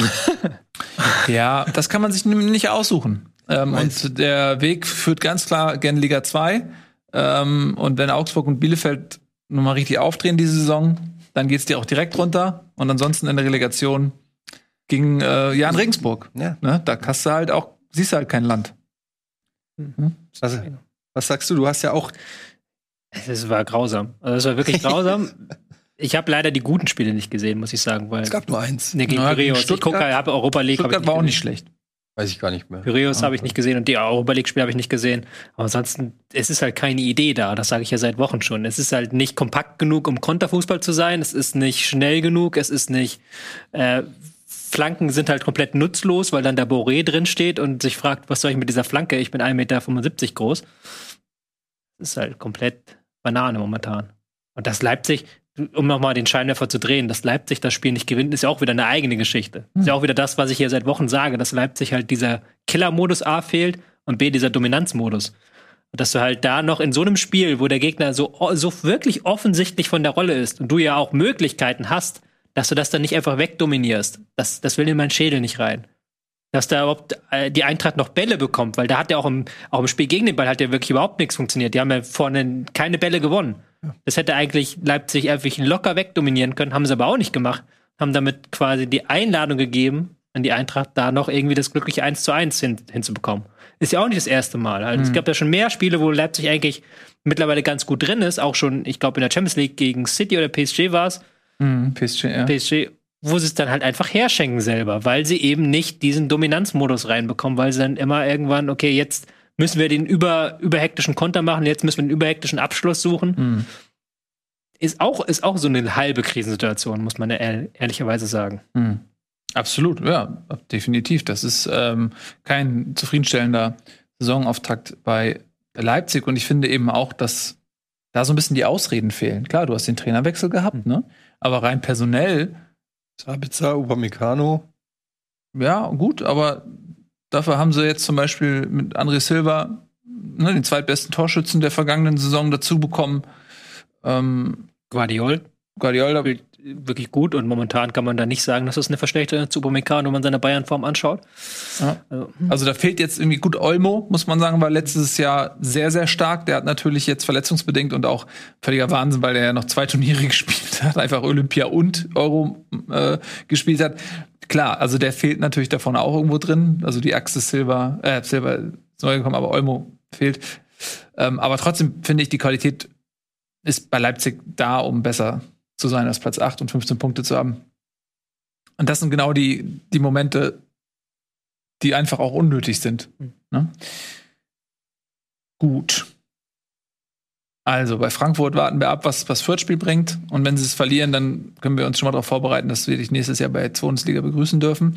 Äh, das könnte unter anderem auch für. Wolltest du noch was sagen? Nee, ich wollte da an was anderes anknüpfen. Ja. Einfach nur kurz reingeworfen, Mhm. weil ich das interessant fand. Hab's jetzt nicht auf die Tops geschrieben. Mhm. Dass du ja auch gesagt hast, das war nicht voll in voll besetzt in Frankfurt, sondern nur so halb voll. Und das haben wir jetzt irgendwie häufig gehabt. Also die Bundesliga-Stadien werden nicht voll, obwohl sie der größtenteils mittlerweile voll gemacht werden dürfen. Also da ist sehr viel. Gerade letzte Woche Pokal war es ja wirklich Aber das hat Wahnsinn. halt, äh, hat halt wirklich viele Un Ursachen. Also da ist ein Artikel auch in der Frankfurter Rundschau erschienen. Zum einen ist es einfach teuer geworden. Hm. Ne? Also die haben es mal ausgerechnet, wenn du als Familie zum Fußball gehen willst mit Snacks und Parkplatz, bist du bei 200 Euro ein Bundesligaspiel. Was ist halt und Fußball ist halt ein, ein Sport für die breite Masse ist jetzt nicht irgendwie Musical auf dem Broadway, ja. Ähm, und äh, dann kommt dazu natürlich die ganzen 2G, 3G-Maßnahmen. Äh, gibt halt einfach immer noch viele, die äh, entweder sich nicht impfen lassen können oder nicht wollen, die nicht rein können. Dann Tests kosten mittlerweile ähm, äh, Geld und so kommen einige Sachen zusammen, weshalb es dann nicht kommt. Und dazu muss man auch sagen, Bundesliga ist hat auch an Reiz verloren. Wir haben hier schon oft drüber gesprochen. Das ist ja nicht einfach nur Bayern-Neid, den man sagt, sondern also die ganz große Leidenschaft ähm, war bei mir auch schon mal, also war bei mir auch schon größer. Ein paar Traditionsvereine sind weg, Bayern-Dominanz, ähm, ein paar Plastikvereine mehr. Dass das alles nicht unbedingt hilft, äh, dann kommen immer Länderspielpausen und so. Also ich glaube, das ist nicht nur ein Grund, es sind viele Gründe, die dazukommen, die insgesamt den Fußball momentan ein bisschen unattraktiver gemacht haben, als er schon mal war, auf jeden Fall. Da gehe ich mit. Da, bei Frankfurt im Speziellen kommt natürlich noch dazu, dass es jetzt sportlich auch noch nicht so gut Das läuft. Ne? Also äh, wenn man das Gefühl hat, okay, ich bin hier gerade auf einem Siegeszug, ich will da auch mal mit, äh, ich will auch mit raufspringen auf diesen Hype-Train. Das ist eine andere Situation, als wenn du siehst, okay, es kriselt gerade, äh, so richtig Bock jetzt mir hier so ein 1 zu 1 gegen Bielefeld anzugucken, habe ich nicht unbedingt. Ähm, Ich habe mit Leuten gesprochen, die haben eine Dauerkarte, die hatten keinen Bock zu kommen, weil sie sagen, also ich muss mich jetzt nicht in den Regen stellen und mir diesen Grottenfußball angucken und da bleibe ich lieber zu Hause äh, in der Wolldecke mit dem Kaffee und guck mir das Debakel da an. Also Mhm. Ja, absolut. Ähm, da müssen die Vereine sich das auch vielleicht neu verdienen und ähm, sich die, ja, die Zuschauer eben neu ran schaffen. Ähm, und bei Eintracht werden ja, sind ja auch immer noch die Ultras nicht im Stadion, ne? Die bestreiken ja, nach wie vor. Ja. Stimmt, bei manchen, Ja. bei manchen Vereinen, ja. Also das macht auch noch mal übrigens auch was aus für die Stimmung. Also viele Leute sind natürlich gehen auch ins Stadion, weil eine geile Stimmung ist. Gerade in Frankfurt ist immer Party und es macht dann auch Bock. Und wenn dann einfach äh, die Stimmung fehlt mit den ganzen Fanclubs und so, dann ist das auch noch mal ein Faktor. Also kommen viele Sachen zusammen. Ja. Definitiv. Das ist nicht zu unterschätzen. Das ist ja genau neben dem Sportlichen diese, diese Folklore, dass du auf den Rängen sitzt, ähm, dass man einfach, äh, einfach diese, diese, das hat ja was schon was sehr beeindruckendes, diese Menschenmengen, die dann alle irgendwie dieselben Emotionen teilen oder singen und rufen und Fahnen und Choreos. Das ist ja neben dem Sportlichen fast genauso wichtig für ein Stadionerlebnis. Klar. So, und ähm, wenn das dann alles wegfällt, klar, das ist dann was anderes. So, ähm, ich war gerade dabei, re zu rekrutieren für die zweite Bundesliga und da können wir ja direkt mal weitermachen. Noah, äh, schöne Grüße gehen raus, ist ja Stuttgart-Fan. Noah, der letztes Jahr auch für uns ähm, die Euro mit begleitet hat. Und ähm, der ist, glaube ich, alles andere als zufrieden mit dem Status quo des VfB. Zehn Punkte nach 13 Spielen und jetzt 4 zu 1 gegen den FC Augsburg. Nico. Ja, das ist insofern ganz lustig, als dass ich in recht regem Austausch mit Noah so über das ganze Fußballwochenende immer bin, eigentlich auch unter der Woche. Also f- das wird immer intensiver, ist ganz lustig.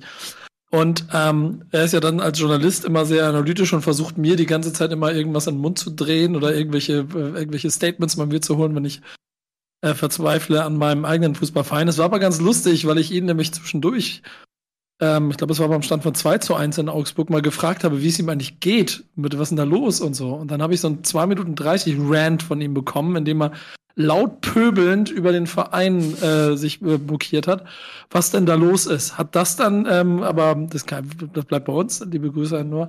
Aber ähm, das fand ich sehr stark, hat danach sich aber die Mühe gemacht und mir eine äh, sehr lange Sprachnachricht geschickt, in der er ähm, versucht hat zu analysieren, woran es liegt. Leider habe ich vor der Sendung es nicht mehr geschafft, sie komplett zu hören. Ich würde es wahnsinnig gerne euch ähm, mit hier reingeben, aber ich glaube, das müsste ich einmal noch zu Ende gehört haben. Es war nur von den Ansätzen her so, dass da schon die Analyse losgeht mit einem Fußballverein, der nun mal im zweiten Jahr ist in, in der Liga und wichtige Leute verloren hat und man sich deshalb vielleicht auch seiner Situation bewusst sein muss. Und der geht dann in Details, aber äh, die können wir vielleicht zusammen erarbeiten.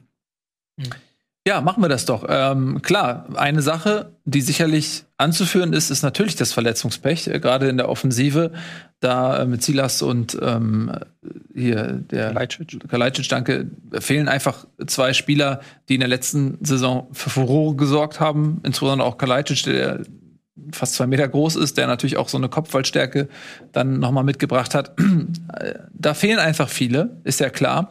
Äh, jetzt hat sich auch noch Mamouche verletzt, der quasi diese Lücke schließen sollte, der das auch ganz gut gemacht hat zu Saisonbeginn, der fehlt jetzt auch. Also da ist schon einiger Aderlass. Kempf hat sich verletzt jetzt im Spiel. Mal gucken, wie lange der raus ist. Führig, der Torschütze gegen äh, Augsburg, hat sich auch verletzt. Also die haben auch das Pech äh, an den Hacken kleben, muss man ein Stück weit sagen. Panos, die haben ja jetzt wirklich keine Verteidigung mehr. Sie haben ja, du hast gerade Sturm angesprochen, ja. Torschützen, okay.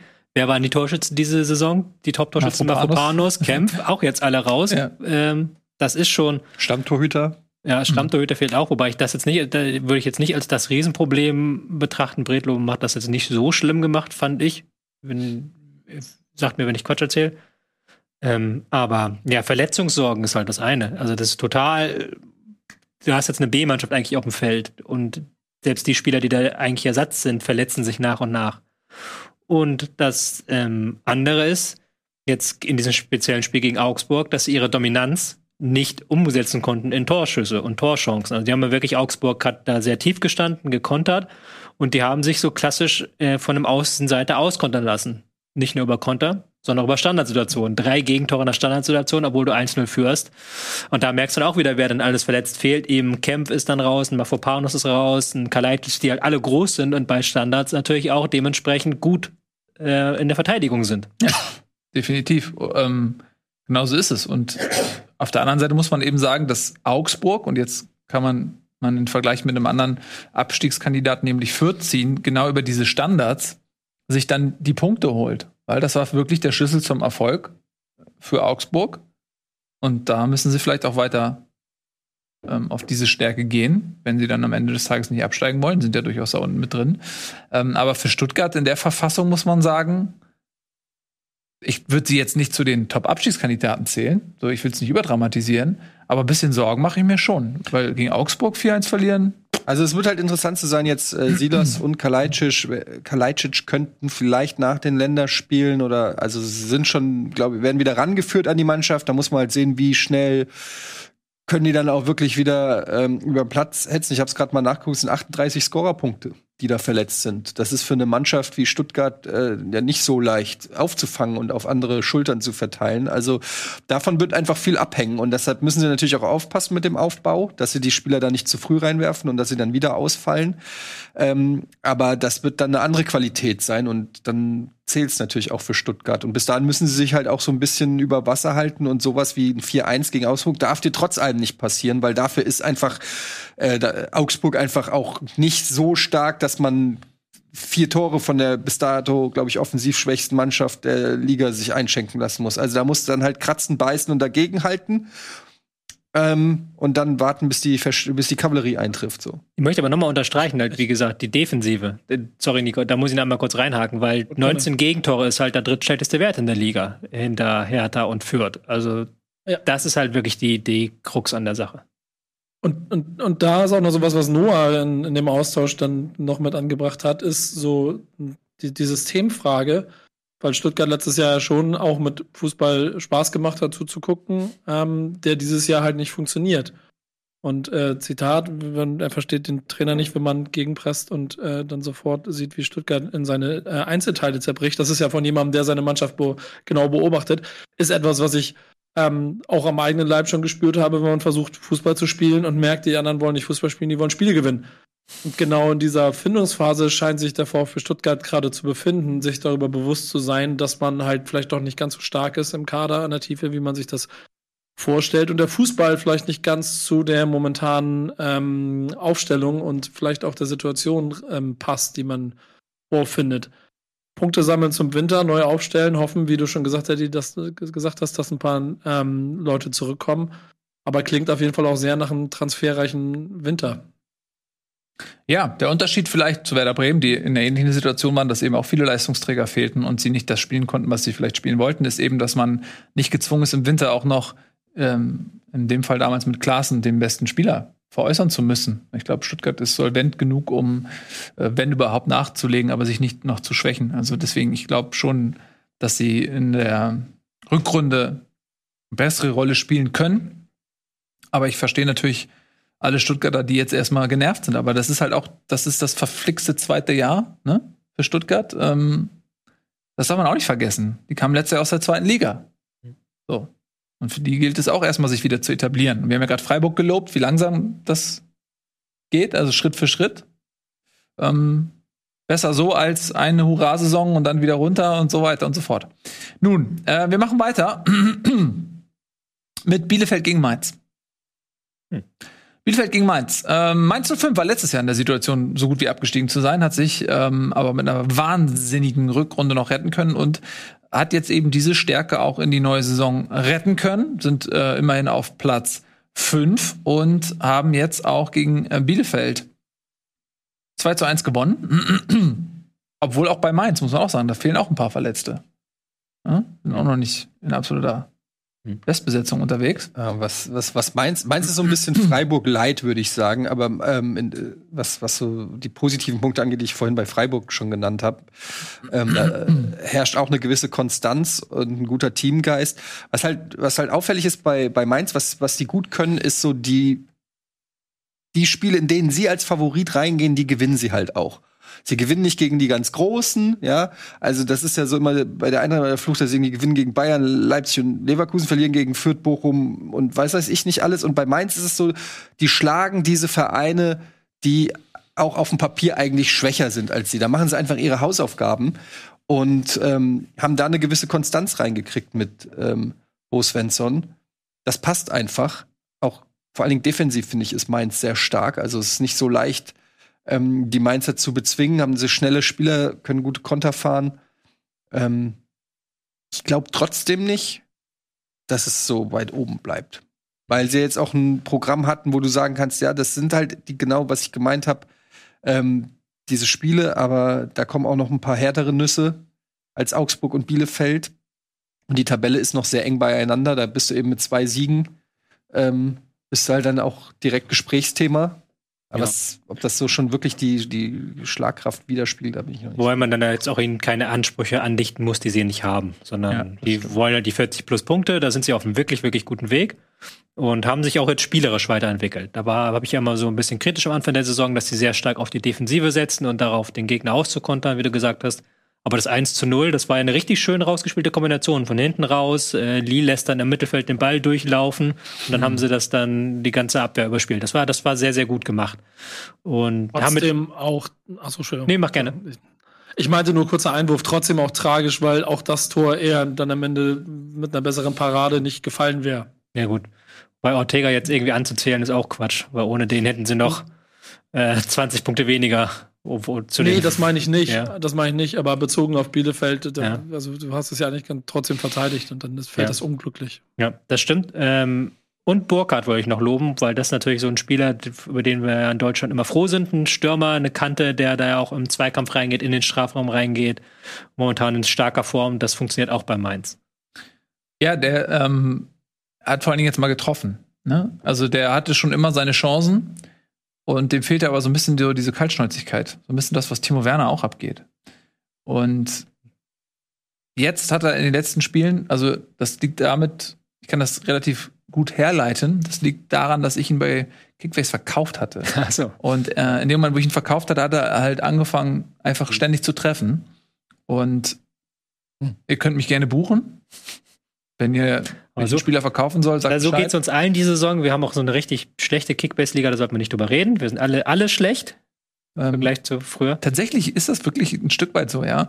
Ja. Ähm, dass Nee, es ist so. alle so ein bisschen unterperformen, aber dadurch ist die Reihenfolge ähnlich. Aber es ist äh, auch sehr viel Pech einfach. Äh, Also bei mir ist sehr viel Pech dabei. ausschließlich, ja.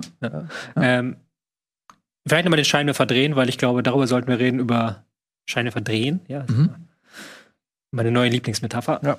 Ähm, Arminia Bielefeld gab er, gibt jetzt, die Kritik wird größer an Trainer Kramer. Es gab schon Kramer-Rausrufe während des Spiels und auch nach dem Spiel, jetzt nach äh, dieser 2 zu 1 Niederlage. Die Frage ist, wie lange man da ihn noch an ihm festhält. Die Verantwortlichen sind ja wir halten ihm fest, wir wollen an ihm festhalten. Das war jetzt gegen, auch gegen, ähm, gegen Mainz fand ich jetzt nicht schlecht. Die haben wieder gut gepresst. Wenn es halt meistens hat's geklappt. Ähm, vorne ein bisschen chanceverschwenderisch, okay. Kann man höchstens dafür kritisieren, dass er dann irgendwie, ich glaube, Viertelstunde Verschluss so einen Vierfachwechsel macht. Ich glaube halt wirklich, also, also auf jeden Fall einmal komplett durchwechselt auf einmal.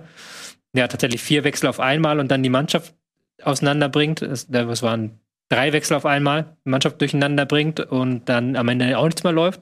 Aber ansonsten ist es halt schwierig, da halt ihm Stick daraus zu drehen, weil das auch so eine Atmosphäre in Bielefeld ist, die sich so selbst ver so selbsterfüllende Prophezeiung quasi. Mhm. Man will halt, dass Klos spielt und dann wird er ausgewechselt, wird er gepfiffen, obwohl er halt in den Minuten vorher nichts gebracht hat.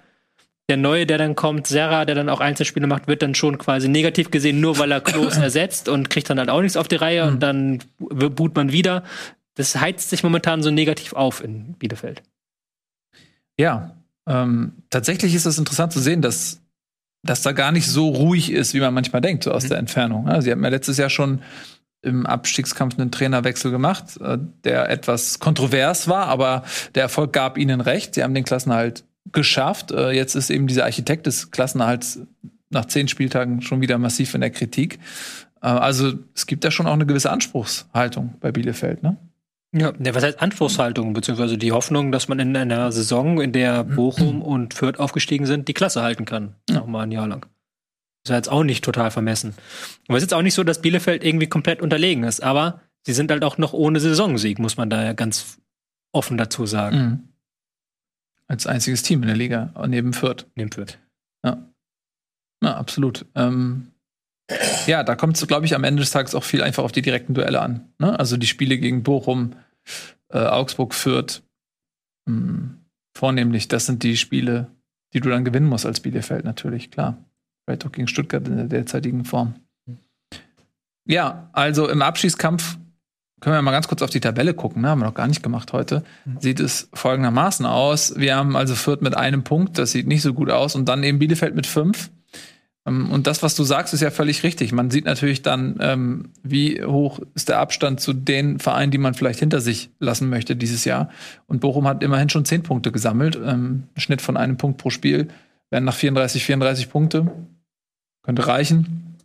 Äh, es ist natürlich noch eine lange Saison. Frankfurt ist natürlich so ein bisschen unerwartet da unten mit drin, muss man sagen. Und Alter, also wenn, da muss man auch sagen, sechs Unentschieden, klar, kann man immer in beide Richtungen interpretieren, aber es gab auch Spiele, machst du ein, zwei Torschancen rein, hast du drei Punkte mehr oder vier Punkte mehr, was ja auch manchmal möglich ist, und dann bist du im braunen Brei des Mittelfelds. Und die Diskussion ist ein bisschen abgeschwächt. Also klar, es kann jeder Verein letztendlich für sich beanspruchen und die Tabelle lügt nicht, aber ich will es auch nur sagen, bei sechs Unentschieden könnte aber natürlich auch noch weniger Punkte sein. Mhm. Also das Ding bei Unentschieden ist natürlich, es kann in beide Richtungen passieren, aber la lass es mal zweimal in die eine, zweimal in die andere, hast du trotzdem rechnerisch mehr Punkte, weil du ja für einen Sieg ähm, drei bekommst und für eine Niederlage null, ähm, sodass natürlich da ein Stück weit auch Wahrheit dran ist. Aber deshalb sage ich halt immer so, die Punkte sind gar nicht in der Phase noch nicht so entscheidend, weil es auch alles sehr eng beieinander ist. Mit zwei Siegen bist du wieder auf Euroleague-Kurs oder mit zwei Niederlagen bist du schon wieder und äh, touchst du schon wieder so an die unteren Ränge. Wichtig ist ja eher, äh, wie spielen die Mannschaften und das ist ja eigentlich das Besorgniserregende in Frankfurt dann auch, weil, weil sie halt einfach so unfassbar schlecht sind. Unglaublich unfassbar schlecht. Ja, wer nicht so schlecht spielt, ist Borussia Dortmund. Die haben gegen Ja. den ersten FC Köln 2 zu 0 gewonnen. Auch da kann man wieder von einigen Verletzten reden, die Dortmund fehlen. Allen voran natürlich Haaland, der ja nicht zu ersetzen ist natürlich für diese Mannschaft. Ähm, Und sie haben gegen einen Köln gespielt, was mir me mega gut gefällt. Äh, Köln wird jetzt ja äh, im DFB-Pokal gegen den Hamburger Sportverein mal äh, kennenlernen, was die zweite Liga so qualitativ zu bieten hat. Ähm, aber jetzt mussten sie erstmal noch gegen Dortmund ran. Mm, Aber was mir an denen gefällt, ist, dass sie einfach nicht aufstecken, dass die ähm, äh, immer weiter machen und sich Chancen erspielen und hätten auch ein Tor schießen können. Also allein Anthony Modest hatte genug Chancen, um zumindest ein Tor zu schießen. Ähm, das gefällt mir so irgendwie an, an dieser Mannschaft. Ich werde hier noch zum Köln-Fan unter Baumgart. Ähm, und Dortmund durch Hazard, der auch im DFB-Pokal schon getroffen hatte, in Führung gegangen. Und äh, dann das 2 zu 0 durch Tigges, der aus der zweiten Mannschaft kommt und äh, Haaland ersetzt hat, nach seiner Einwechslung zumindest. Und äh, durch seine 1 Meter, was, 93 oder so, natürlich auch im Kopfballspiel eine Waffe ist und das auch unter Beweis gestellt hat. Ja, für, für, Dortmund ein wichtiger Sieg eben auch, insbesondere weil so viele Leute fehlen. Ein bisschen glücklich auch, weil äh, Köln schon sehr viele Chancen hatte, gerade dann ähm, in der zweiten Halbzeit. Mhm. Modest hat dann hätte noch vielleicht ein Ding machen können. Ähm, war jetzt nicht der mega dominante Auftritt, aber es ist auch interessant. Dortmund ist natürlich so eine richtig, richtig geplagte Mannschaft. Wenn du anguckst, wer eingewechselt ist, Malen, okay, Neuzugang, klar. Tigges, Passlack und Knauf sind deine Einwechselspieler. Mhm. Das ist jetzt nicht schlecht, aber das ist halt für eine Mannschaft von Anspruch von Dortmund, merkst du halt schon, wie sie da auf dem, auf dem Zahnfleisch kriegen. Ja, was- also können wir mal ganz kurz, allein der Offensive Haaland fehlt, ähm, dann hast du ähm, Guerrero fehlt. Guerrero, der fehlt, dann hast du einen Emre Can, der fehlt, dann hast du den Dahut, äh, der fehlt, der jedes Saisonspiel eigentlich vor seiner Verletzung ähm, gemacht hatte. Und Johnny Rayner ist, glaube ich, auch noch nicht. Rainer fehlt, genau, der auch ein wichtiger ähm, Offensivspieler ist. Also da ist einiger Aderlass zu spüren. Ja, aber sie haben es dann halt trotzdem halbwegs gut gemacht. Aber 75% Passgenauigkeit, klar, gegen eine gut pressende Kölner Mannschaft, das wissen wir mittlerweile, aber das ist nicht der Anspruch von Borussia Dortmund. Aber momentan ist das wirklich so eine Phase, wo sie irgendwie durch müssen und die Punkte einfach sich erhamstern müssen. Also das, ist, das ist alles andere als dominant. Und wenn das Ding hier 2-1 für Köln ausgeht, dann würden wir hier sitzen heute und jetzt reden, ja, verdienter Sieg der Kölner. Die haben sich da mutig reingeworfen, haben alles richtig gemacht. So haben sie ihre Chancen nicht gemacht und Dortmund hat dann die aus ähm, acht Torschüssen zwei Tore gemacht. Klar. Aber wie gesagt, Augen zu und durch. Jetzt Ja. Champions League gegen Ajax irgendwie versuchen, da mit einem blauen Auge davon zu kommen oder Rache zu machen für das 0 zu 4. Na, so weit würde ich nicht gehen. Der wird, glaube ich, eng, ja. Ja. Aber irgendwie musst du durch diese Phase durchkommen, bis du halt im November, äh, Dezember dann wieder ein bisschen Land siehst. Inwiefern würdet ihr diese ganzen Verletzten auch so ein bisschen auf die Belastung zurückführen, die es jetzt ja schon auch vermehrt gibt für die Spieler? Ich habe neulich so einen schönen Rant ähm, von äh, Courtois gesehen, dem Torwart Real Madrids, der so ein bisschen äh, Also, erzählt da hat, gesagt, ich dass, habe das nicht gesehen, musste einmal kurz. ja, er hat äh, in einem Fernsehinterview nach einem Spiel einfach erzählt, das geht nicht mehr, es ist viel zu viel für die Spieler. Äh, die Belastung, gut, das ist natürlich jetzt im Vorn, wenn du bei Real Madrid spielt, spielst, in Spanien, die ja auch noch mal eine größere Liga haben und dann auch in der Champions League immer dabei bist und im Pokal und dann noch Nationalspieler bist, dann ist natürlich die Belastung noch mal höher als vielleicht f- von einem Spieler von Mainz 05 oder so. Äh, aber der hat auch gesagt, ey, es wird immer mehr, es geht nur noch ums Geld. Äh, wir Spieler müssen das quasi hier ausbaden, äh, was die entscheiden. Äh, wann, wir haben keine Zeit mehr, uns zu erholen. Äh, die Spieler verletzen sich. Was soll das? So, Also der hat einen richtig schönen Rant gehalten. Ja, es ist natürlich, ähm, also ich finde es halt krass, wenn diese äh, Nationalspiel, äh, na, ähm, Nationalmannschaftsspiele noch sind. Ähm, und ich habe das äh, beobachtet, du hast dann äh, einen Japaner und einen Brasilianer und weiß ich nicht was und die reisen um die gesamte Welt. Äh, der Glasner hat das auch mal irgendwie gesagt, der ist dann an einem Tag in Vietnam. Am nächsten Tag muss er auswärts äh, wegen Corona-Maßnahmen in Aserbaidschan, dann äh, noch mal in die Heimat und dann zwei Tage später Bundesligaspiel in Bochum oder irgendwie so. Das ist schon krass teilweise, ähm, was da auf die National, gerade Spieler, die auch Nationalspieler sind, wenn dann noch die internationalen, also die normal, die nationalen Wettbewerbe dazukommen, schon heftig. Brauchst eigentlich einen richtig großen Kader, können sich die meisten Vereine, die jetzt nicht die Top-Vereine sind, können sich das gar nicht leisten, einen Kader so groß zu haben, dass der ohne Qualitätsverlust funktioniert. Also stehst du vom Trainer immer vor der Entscheidung. Ich, bei Frankfurt war es Hinteregger, der mit einer Schulterverletzung, der hatte eine Schulterverletzung, wurde gesund gespritzt Hat er, ist dann, ja, ist dann, hat dann zwei Nationalligaspiele gemacht für, die, äh, für, für Österreich. Ist da auch wieder gefallen, Pause, dann aber wieder bei der Eintracht in die Startelf, weil Glasner kann nicht auf Hinteregger verzichten. Ja, und irgendwann, also ich glaube, wenn, wenn es nicht müsste, wenn der Kader breit genug wäre, würde man sagen, hol dich mal aus. Lass das mal auskurieren. Den Luxus hat kaum ein Verein. Der Dortmund ist noch eine spezielle Situation. Viele Spieler kamen spät wieder von der EM, also haben keine richtige Vorbereitung gemacht, wo du ja auch die körperlichen Grundlagen einfach legst, verletzungsfrei durch eine Saison zu gehen. Das darf man ja auch nicht unterschätzen, dass halt die Muskelmasse, die ein Fußballer hat, ja nicht jedes äh, durchgehend gleich bleibt, sondern da ist ja auch immer baust du Training auf und baust Mhm. ja Sachen auf. Und das ist, glaube ich, ein Problem, die hohe Belastung, wie du gesagt hast. Vielleicht auch das intensive Spiel so ein bisschen, aber das kann man von außen immer schwer bewerten, weil du nicht weißt, wie gut die medizinische Abteilung arbeitet. Mhm. Kannst du auffangen oder nicht auffangen. Klar, und der Dortmunder Kader ist aber auch, ja, das hatten wir auch schon mehrfach an manchen Stellen einfach dünn. Also wenn Haaland ausfällt, dann ist da einfach niemand. Also klar, ein Haaland von der Klasse kannst du sowieso nicht ersetzen, aber sie haben auch da keinen Ersatzmann im Sturm einfach für Ja. Haaland. Und genauso wenig für Guerrero, wenn der Ja. als Linksverteidiger ausfällt. Das ist dann schon in den, an den falschen Stellen fallen die falschen Spieler aus. Mhm. Gleichzeitig auch noch. Ja, gleichzeitig auch noch. Ja, äh, da heißt es jetzt dranbleiben. Wäre für die Bundesliga zu wünschen, dass Dortmund in der Bundesliga nicht abreißen lassen muss unter der Belastung. Das wäre ein bisschen schade, dass zumindest für eine Weile der Titelkampf, die Illusion eines Titelkampfes aufrechterhalten wird. Hm. Das wäre doch schön. Ja, ähm, klar, Köln mit 13 Punkten nach 10 Spielen. Man muss immer gucken, wo die herkamen. Die haben ja so eine katastrophal schlechte Saison gespielt und auch die Saison davor. Ich glaube, Ehrenfeld ist das. Äh, Köln-Ehrenfeld, ja. Und, mhm. und ähm, ja, also von daher ist das immer noch völlig im Soll. So. Und auch im DFB-Pokal weitergekommen. Wie gesagt, ähm, ich glaube, Köln, da kann man für den Moment echt Die zufrieden auch, sein. die haben jetzt auch äh, fast alle Europapokalteilnehmer weg. Also die hatten schon relativ schwere Spiele, hatten ja, Ja. schon Dortmund auswärts, Bayern auswärts, haben sich beide Spiele gut geschlagen, muss man sagen. Hatten schon Leverkusen da dieses 2-2.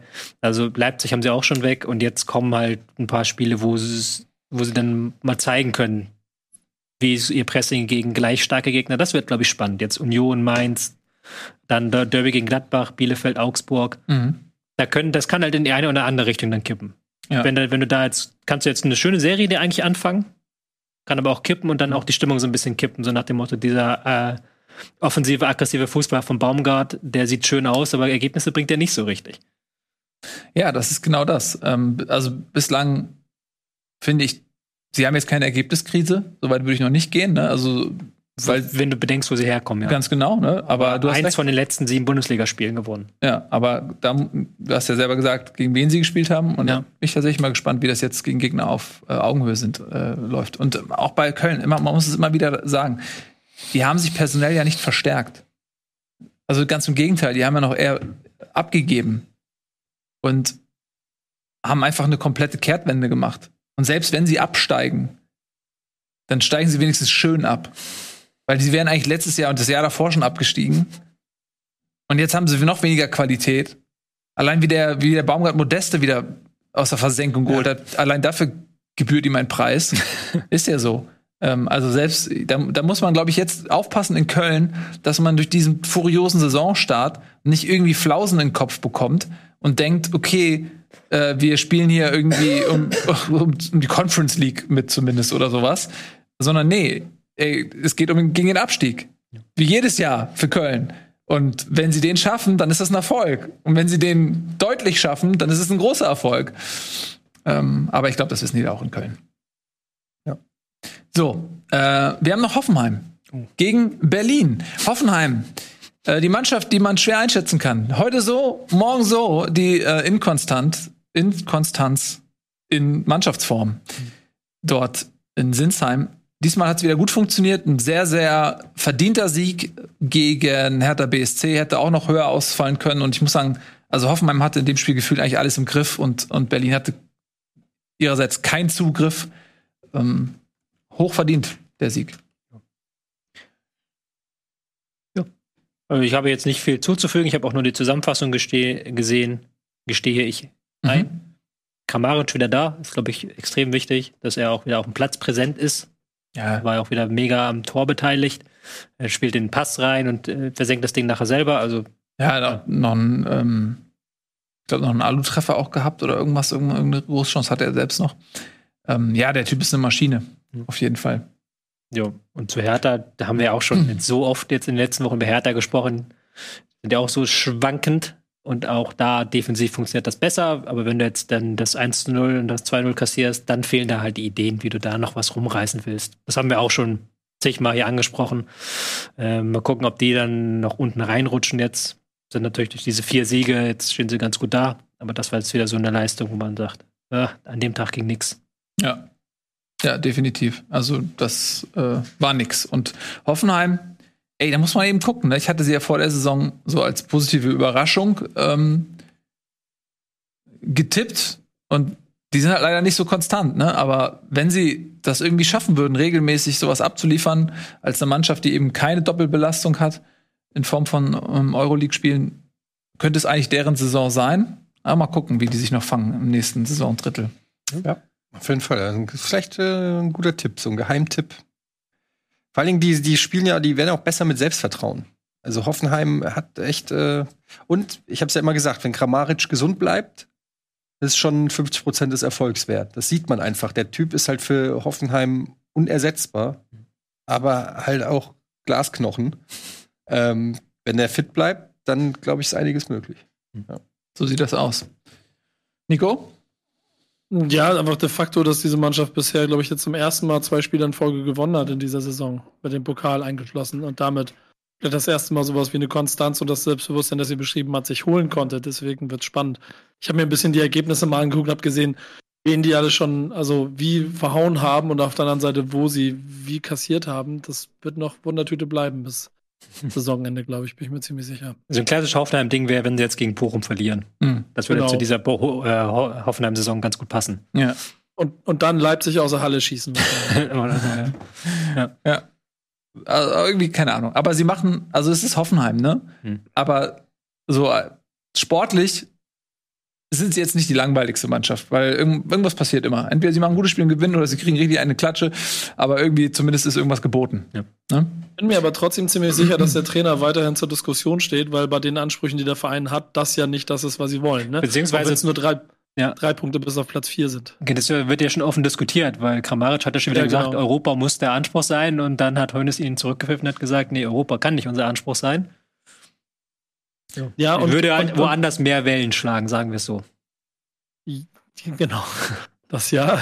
So, so stand es halt äh, äh, in diesem Infoständer, den immer, der immer in diesen kleinen Dörfern steht. Da war so ein Zettel angepinnt. Ähm, ansonsten äh, sind, sind hier halt drei, also das, was ich eben meinte, diese drei Punkte, die auf Platz neun, die fühlen sich halt genauso an wie der Trainer Rauswurf in Wolfsburg, wo es auch nur zwei Punkte waren auf, auf, den, auf dem Platz, wo man nicht hin will. Ich bin Eigentlich übrigens voll nach der. Nee, nach weiter? der was? Entschuldigung, ich dachte, du wärst fertig. Mach weiter, Entschuldigung. Nee, nee, also ich wollte nur letzter Satz, nach, nach der Wolfsburg-Logik müsste Höhne schon längst weg sein, aber ich glaube, der rettet sich jede Woche halt durch einen Sieg, eine Niederlage. Ich wollte nur mal sagen, ich gehe da voll mit Kramaric mit. Weil, was soll denn sonst das Ziel von Hoffenheim sein?